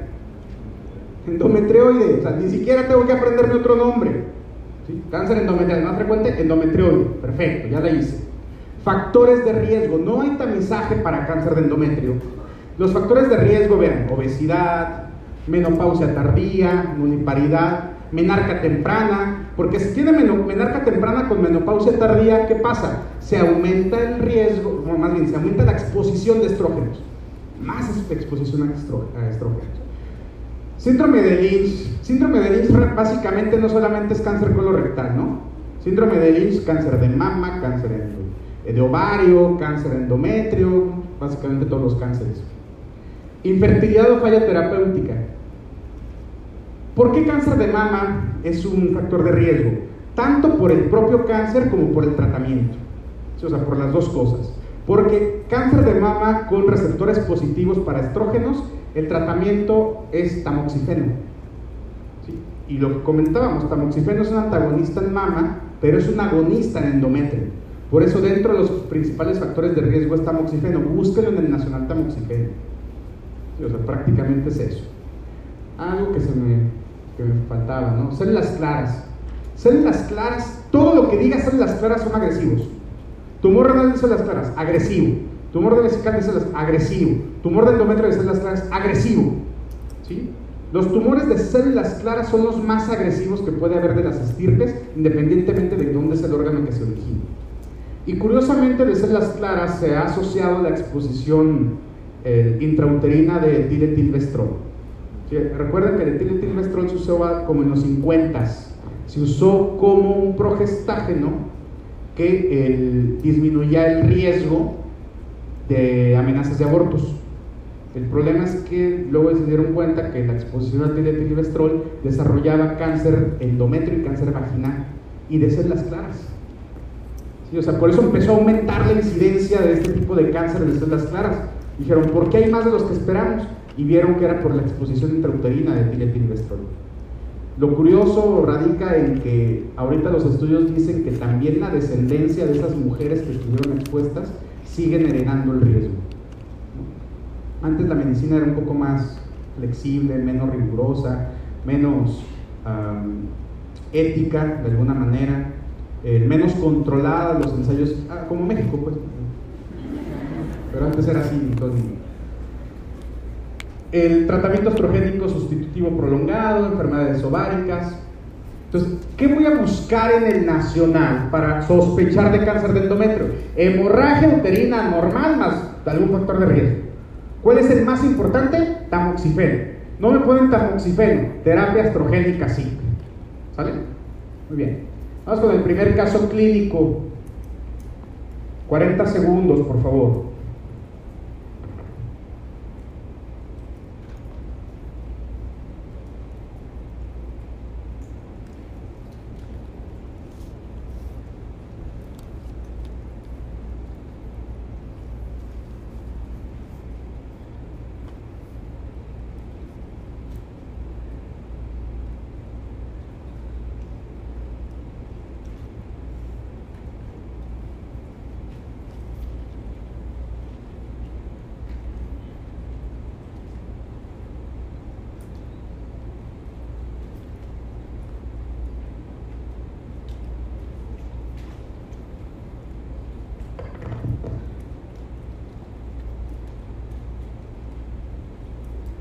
Siguiente pregunta, 20 segundos.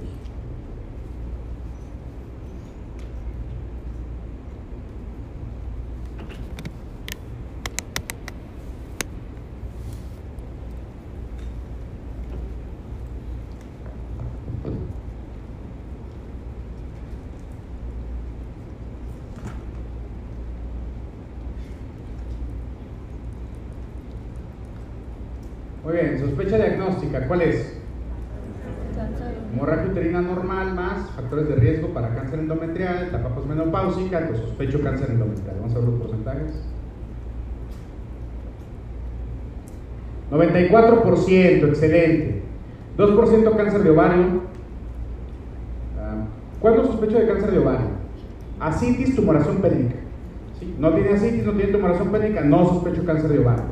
Hemorragia uterina disfuncional, comentamos que este término ya no existe, es hemorragia uterina normal. Y endometriosis, la característica es dismenorrea y no espero la dismenorrea en etapa posmenopáusica. ¿Cuál es el siguiente estudio que solicita? Eco transvaginal. Vamos a ver los porcentajes. 77%. A ver, si sospechan de cáncer endometrial, ¿qué les ayuda más? ¿Medir la línea endometrial o pedir marcadores tumorales? Medir la línea endometrial. Entonces, ¿cuándo considero que es factor de riesgo en etapa posmenopáusica? ¿Una línea endometrial mayor a cuánto? Etapa posmenopáusica mayor a 5. Sí, o sea, paciente posmenopáusica, línea endometrial mayor a 5, necesito hacer biopsia endometrial. Etapa premenopáusica, ahí es donde puede haber cierta controversia al ser un cáncer endometrial menos frecuente en la etapa premenopáusica. El cáncer endometrial lo voy a asociar, lo espero específicamente en la etapa posmenopáusica. En etapa premenopáusica va a depender de la parte del ciclo en donde se mida. Sí, pues imagínense, la, la miden unos 8 días antes de que venga la menstruación. ¿Cómo va a estar el endometrio? Engrosado. Pero se considera de mayor a 12 milímetros considerar biopsia, ¿no? O sea, ¿por qué? Porque arriba de eso ya se considera hiperplasia endometrial. Y hay que ver que la hiperplasia endometrial solamente sea hiperplasia endometrial, no sea cáncer. Eh, hay dos, dos um, cortes que manejan las, las, guías. Dependiendo si leen la de hiperplasia endometrial la que leen la de cáncer endometrial. Uno marca 10 y otro marca 12. ¿sí? Literatura internacional, etapa premenopáusica, 12 milímetros, es indicación de hacer biopsia endometrial. En etapa posmenopáusica, arriba de 5 es indicación de biopsia endometrial. Aquí está la línea endometrial. 12 milímetros de la línea endometrial. Sin otros hallazgos de importancia en el ecosomograma. ¿Cuál es el siguiente paso? 30 segundos.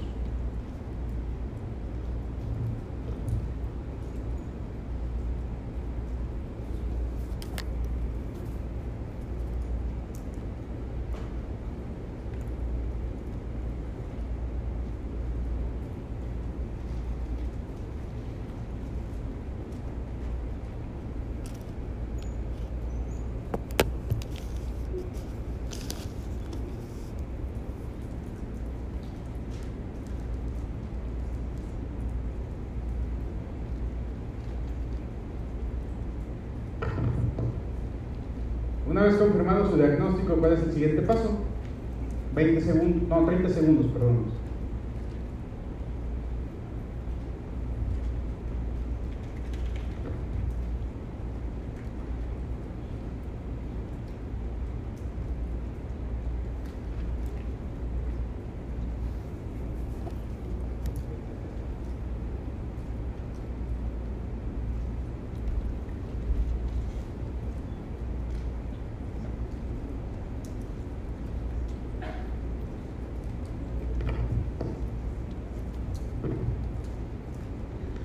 bien. ¿Tiene hiperplasia endometrial? Tiene una línea aumentada, ¿no? Entonces, aquí lo que necesitamos identificar es si es solamente un endometrio aumentado o si tiene cáncer endometrial, ¿no? Son las dos opciones. ¿Cómo puedo diferenciar si solamente creció el endometrio o si tiene cáncer? Necesito hacer una biopsia. Entonces, puede ser biopsia endometrial ambulatoria o puede ser dilatación, curetaje y envío estudio histopatológico. Hay tres procedimientos para obtener muestra de tejido endometrial. También va a depender del escenario. El primer escenario es biopsia ambulatoria con cánula de Pipel o cánula de Novak. sea, hay una línea endometrial eh, aumentada. No hay nada que ocupe el útero, no tiene pólipos, no tiene miomas, no tiene otra lesión ocupativa la hemorragia no es abundante, o en ese momento tal vez no tenga hemorragia, el de va a ser biopsia endometrial ambulatoria. Se puede hacer en el consultorio, no requiere anestesia, no requiere entrar quirófano, ¿sí? se dilata un poco el, el, orificio eh, uterino, entra la cánula, se raspa y se envía a estudio histopatológico. Es el más práctico, es el más rápido, es el que se puede hacer desde la consulta. Ahora, ¿qué pasa, por ejemplo, si la hemorragia es abundante? Está sangrando mucho. Si la paciente tiene taquicardia, ¿sabe qué, doctor? Me estoy mareando. ¿sí? Ah, está sangrando mucho. ¿No hay masas ocupativas? No. Dilatación y curetaje. O sea, de grado, pues. Dilatación, curetaje y la muestra se envía a estudio histopatológico. Ahora, ¿qué pasa si en el eco se observan pólipos o se observan miomas, histeroscopia. Porque es mala idea si tiene un pólipo. ¿Qué pasa si tiene pólipos y luego yo meto la cánula hacia ciegas y luego la raspo? Puede sangrar más porque puedo arrancar el pólipo. Si tiene miomas, igual. Entonces, si tiene una masa ocupativa, la indicación va a ser histeroscopia con toma de biopsia. Sí, o sea, voy a dirigirla, voy a ver dónde se toma la biopsia y la tomo. ¿Queda claro? Entonces, son los tres escenarios. ¿En qué escenario está esta paciente? En el de biopsia endometrial ambulatoria. Vamos a ver los porcentajes. 75%, muy bien. 13% le toma una biopsia a la vejiga. Mire, señora, no sé si tiene cáncer endometrial o no, pero la vejiga está bien. A ver, ¿por qué pongo cistoscopia? Sé que están cansados, ya son las 8 de la noche. Doctores, en Nacional, este cansancio multiplíquenlo por 10. Por 10, al menos. ¿Sí? O sea, van a tener todo el día, no durmieron un día anterior, probablemente hoy ni les dio hambre después de la primera mitad. ¿sí? Probablemente sientan náuseas, vómitos, dolor de cabeza. Necesito leer muy bien. No puedo confundir la vejiga con el útero. En la vida real tampoco.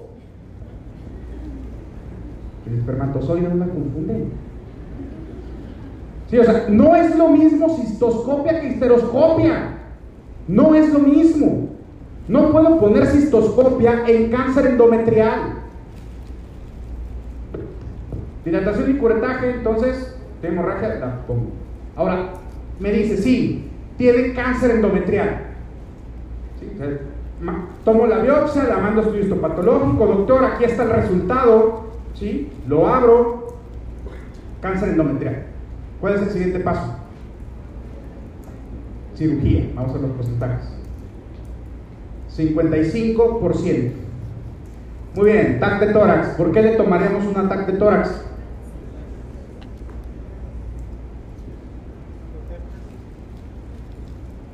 Endometrio es por continuidad. Principal sitio de metástasis de endometrio. Todos los otros cánceres. Ganglios. ¿Sí? Entonces, miren, cáncer endometrial, lo vamos a sospechar así. Obesidad, hipertensión, diabetes, menopausia, ¿no? Con hemorragia uterina.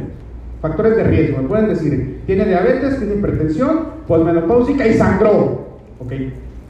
Tiene hiperplasia endometrial hasta no demostrar lo contrario. Ecosonograma, medir línea endometrial, biopsia. ¿Sí? La biopsia va a depender de cuál sea, biopsia endometrial ambulatoria, de grado uterino o esteroscopia. ¿Tiene cáncer endometrial? ¿El ¿Tiene cáncer endometrial? Sí. La estadificación es postquirúrgica. La estadificación de cáncer endometrial, a diferencia de otros tumores, es por la FIGO, no por TNM. Sí, la estadificación es por la clasificación de FIGO para cáncer endometrial. en nuestro país, ¿no? el lineamiento del cáncer endometrial, la FIGO tiene dos lineamientos, uno para países con recursos y otro para países con recursos limitados como es nuestro país. Sí, o sea, pobres. ¿Cómo se hace la estadificación en países desarrollados? Si en las guías internacionales se van a dar cuenta que la estadificación de cáncer de endometrio es por resonancia. En la vida real, ¿no? ¿Sabes que cáncer de endometrio, güey, con el oncólogo me va a pedir una resonancia. No en el sistema público, no para el ENAR. Para el ENAR la estadificación es postquirúrgica. ¿Sí? Porque esos son los lineamientos para países con recursos limitados. ¿Sí? Porque no soportaría el sistema de salud público una estadificación con resonancia. No soportarían las pacientes porque las citas les estarían a dos años. ¿Sí?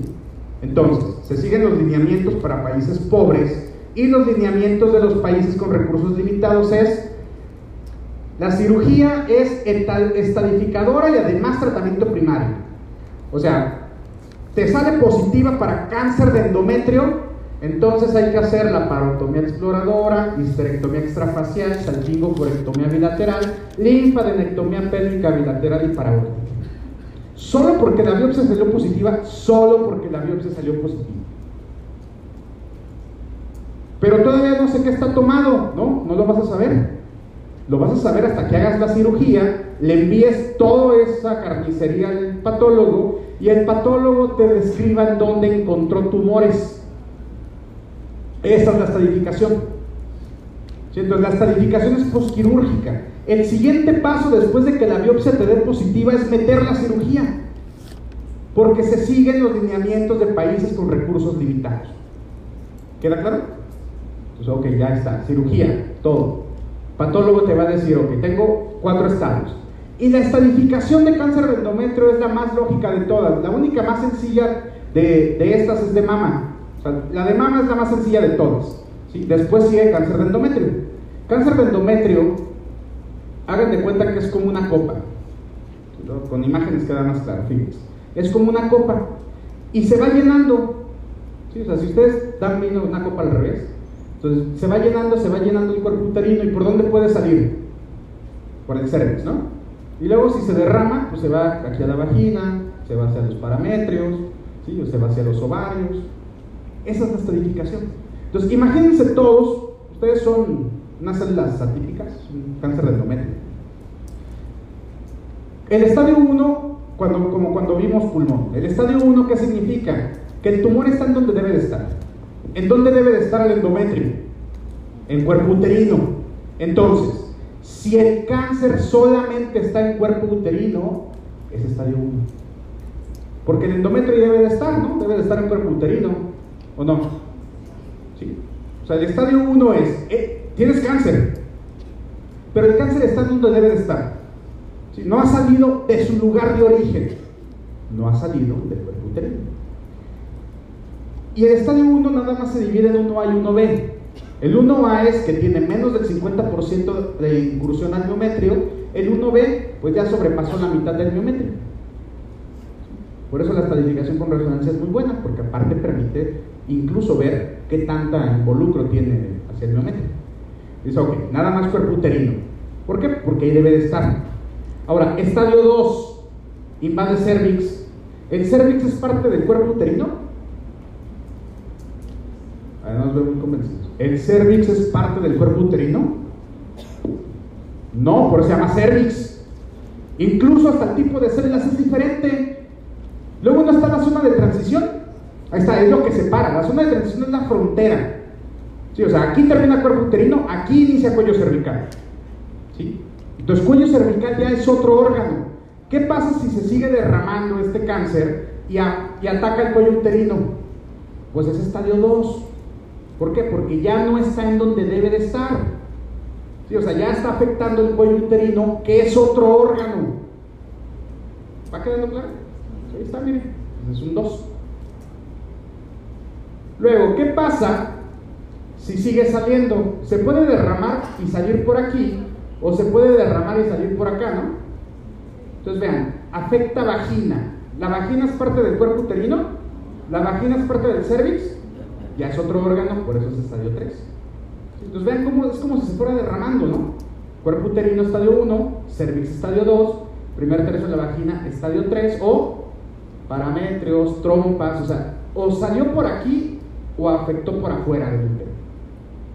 Ahí debe de haber endometrio, no, por eso es estadio 3. Entonces, si es por arriba es un 3A, si es por vagina es un 3B. Pero es, 3, o sea, ya no está en cuerpo, avanzó más allá del cervix, o sea, ya está en pelvis, está en pelvis. Ya sea vagina o ya sea paramétrios. 13, punto importante en 3C. En 3C ya no es tan importante que se encuentre o fuera del útero o no. Lo importante es que hay ganglios tomados, porque es el principal sitio de metástasis, ganglios. Entonces dices, ah, ¿sabes qué? Hay ganglios linfáticos uh, inguinales. Ah, pues ya es un 13. Hay ganglios paraórticos, es un 13. Y ya no me importa qué encontraron acá.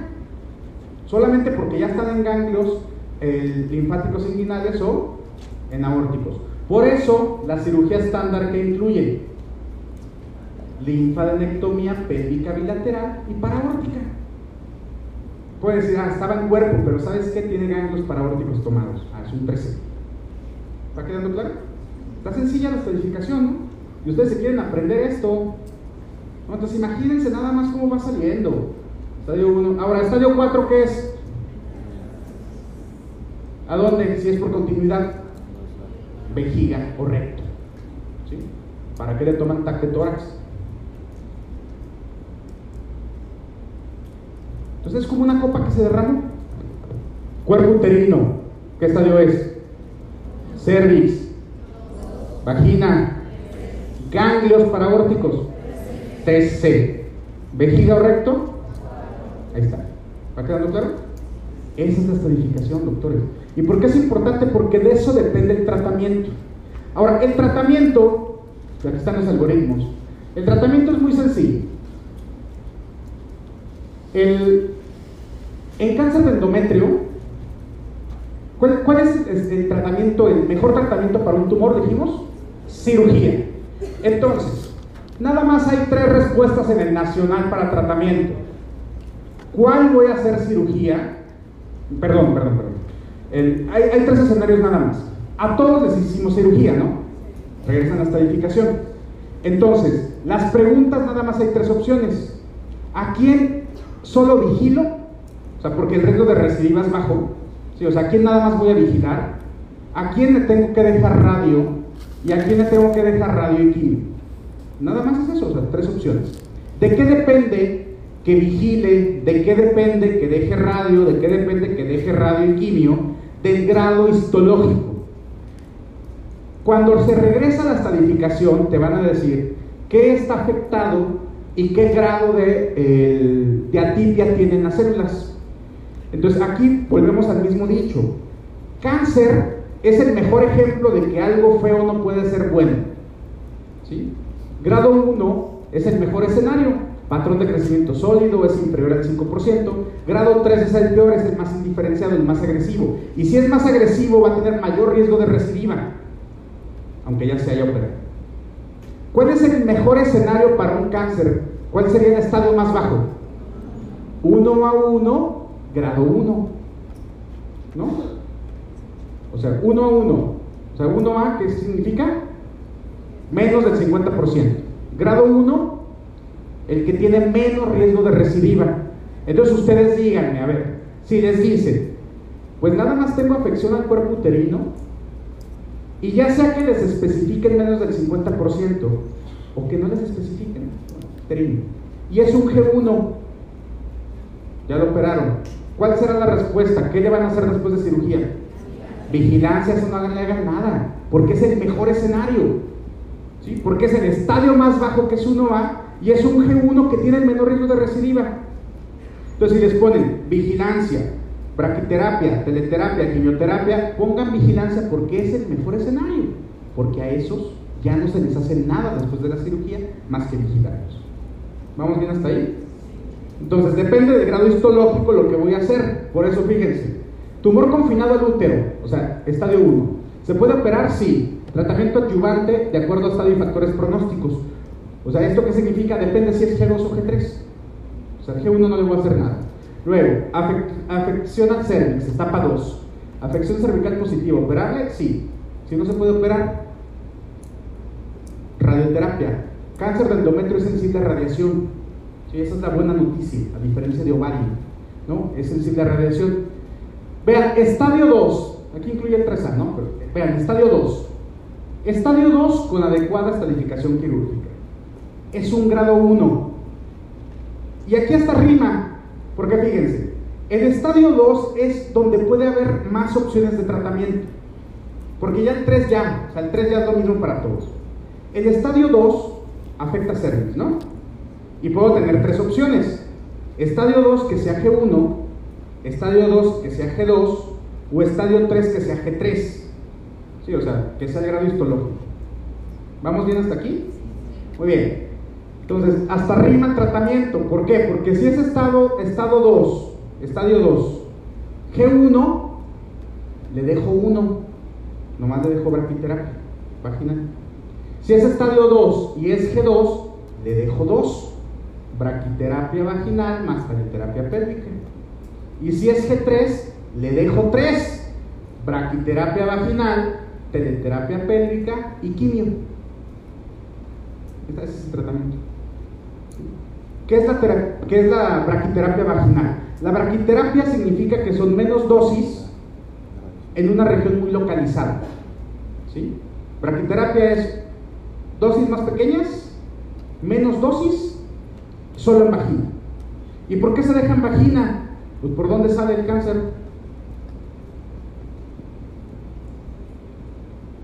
Estadio 2, ¿qué es? Cervix. ¿Sí? Entonces, ve, es estadio 2. ¿Puede existir la probabilidad de que si está aquí una célula se haya brincado acá? Ah, por eso si es G1, pues nomás dale braquiterapia vaginal.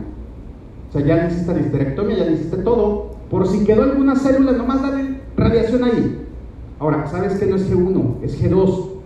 Ah, pues es un poco más agresivo. Pues dale dos. Dale braquiterapia vagina y dale radiación a pelvis, que es la terapia. ¿Por qué? Porque el G2 es un poco más de recidiva. ¿Sabes qué? Es G3, es más agresivo. Dale la braquiterapia vaginal, teleterapia pélvica y dale quimio. ¿Queda claro? O sea, el estadio 2 es donde puede haber más. Pero está sencillo, porque estadio 2 G1 le dejo 1. ¿Cuál es lo mejor, lo menor que le puedo dejar braqui? Si es G2, le dejo 2, braqui más tele. Y si es G3, le dejo los 3, braqui más tele más quimio. Ahora, ¿qué pasa si me dicen, es un 3C, tiene ganglios paraórticos? ¿Qué debo de incluir? Radiación a ganglios paraórticos. ¿Verdad? Es 13A, pues Eso es lo que dicen los algoritmos. 3A, no importa si es G1, G2 o G3, déjale todo. Oye, y si es el resto, o sea, si es 3B, si es 4, déjale todo. Entonces, dicho de otra manera, doctores, eso es lo que se tienen que aprender. Fíjense, 1 más G1 es el mejor escenario. 1 más G1, ¿qué hacen? Nada después de la cirugía, observa. Si es G2 o G3, Mira, contéstame el Nacional Braquiterapia. ¿Sí? Ahora, ¿está en cervix? ¿Es G1? Sí, braquiterapia. ¿Es G2? Braqui más tele. ¿Es G3? Braqui más tele más quimio. ¿Y qué pasa, por ejemplo, si ya es 3A? Ya a partir de aquí déjales quimio, radiación. Entonces, tampoco hay tantos escenarios. Todo, la estratificación es muy lógica, ¿no? porque básicamente o observo, o dejo braqui, o dejo braqui más tele, o dejo braqui más tele más quimio. Aquí les dejo todo, pues a partir de este estadio. ¿Queda claro? Muy bien. Ahora, ¿cuáles son la quimioterapia que se recomienda? Hay múltiples esquemas. ¿Cuál es el que más se usa? Carboplatino más paclitaxel. Carboplatino más un taxano, o sea, un platino y el que se prefiere es carboplatino, paclitaxel. Un taxano y el que se prefiere es paclitaxel. Carboplatino más paclitaxel. El que más se recomienda. Muy bien, caso clínico.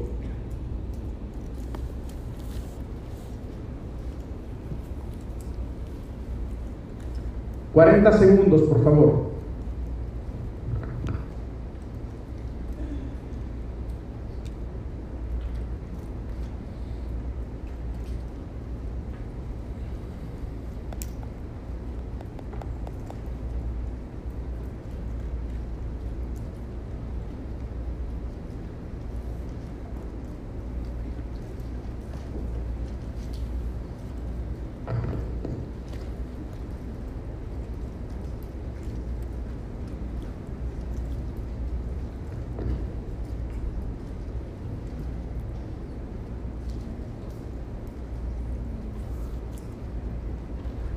Muy siguiente pregunta.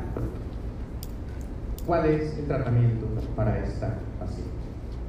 20 segundos.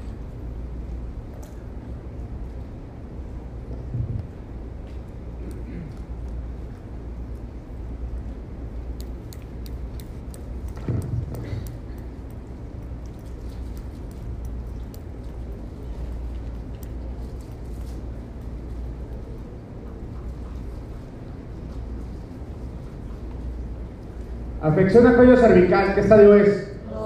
Por un 100%, Luis. Estadio 2.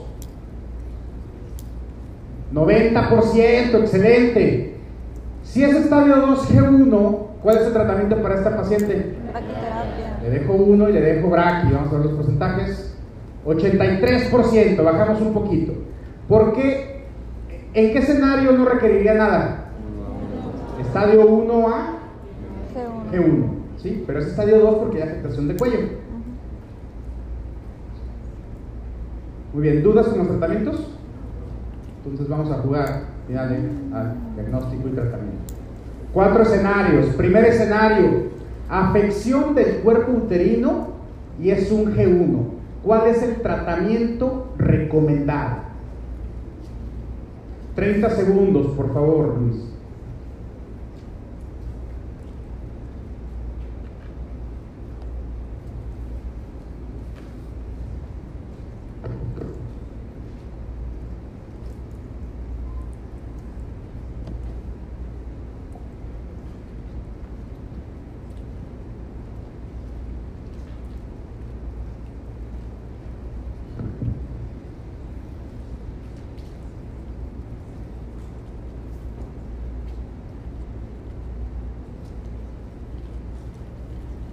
Siguiente escenario.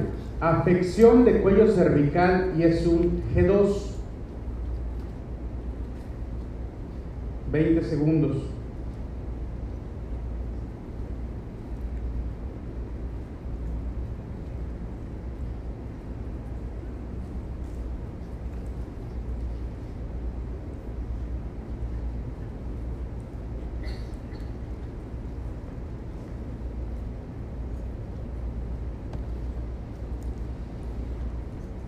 Tercer escenario, afección del cuello cervical y es un G3, 20 segundos.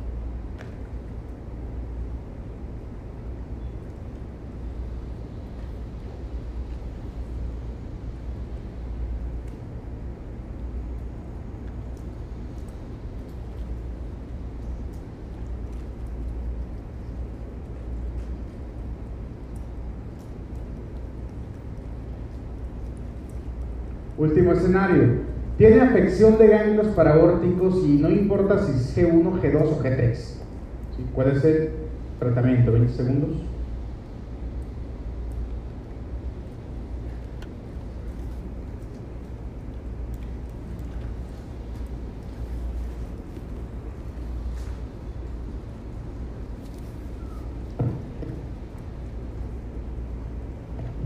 Muy bien, les dice el patólogo, nada más hay afección del cuerpo uterino. ¿Qué estadio es? Uno. 1. ¿Sí? 1A puede ser, muy bien. Y es grado 1. ¿Qué hago? Observación. Observación nada más. Vamos a ver dos porcentajes.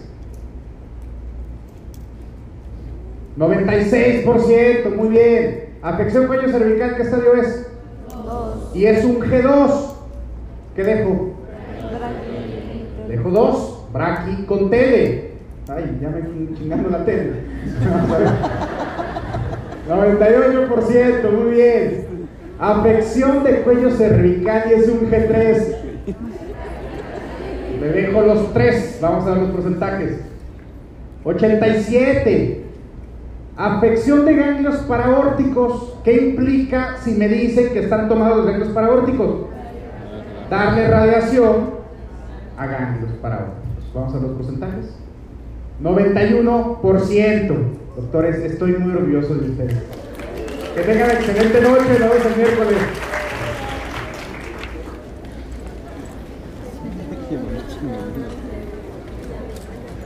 Y es que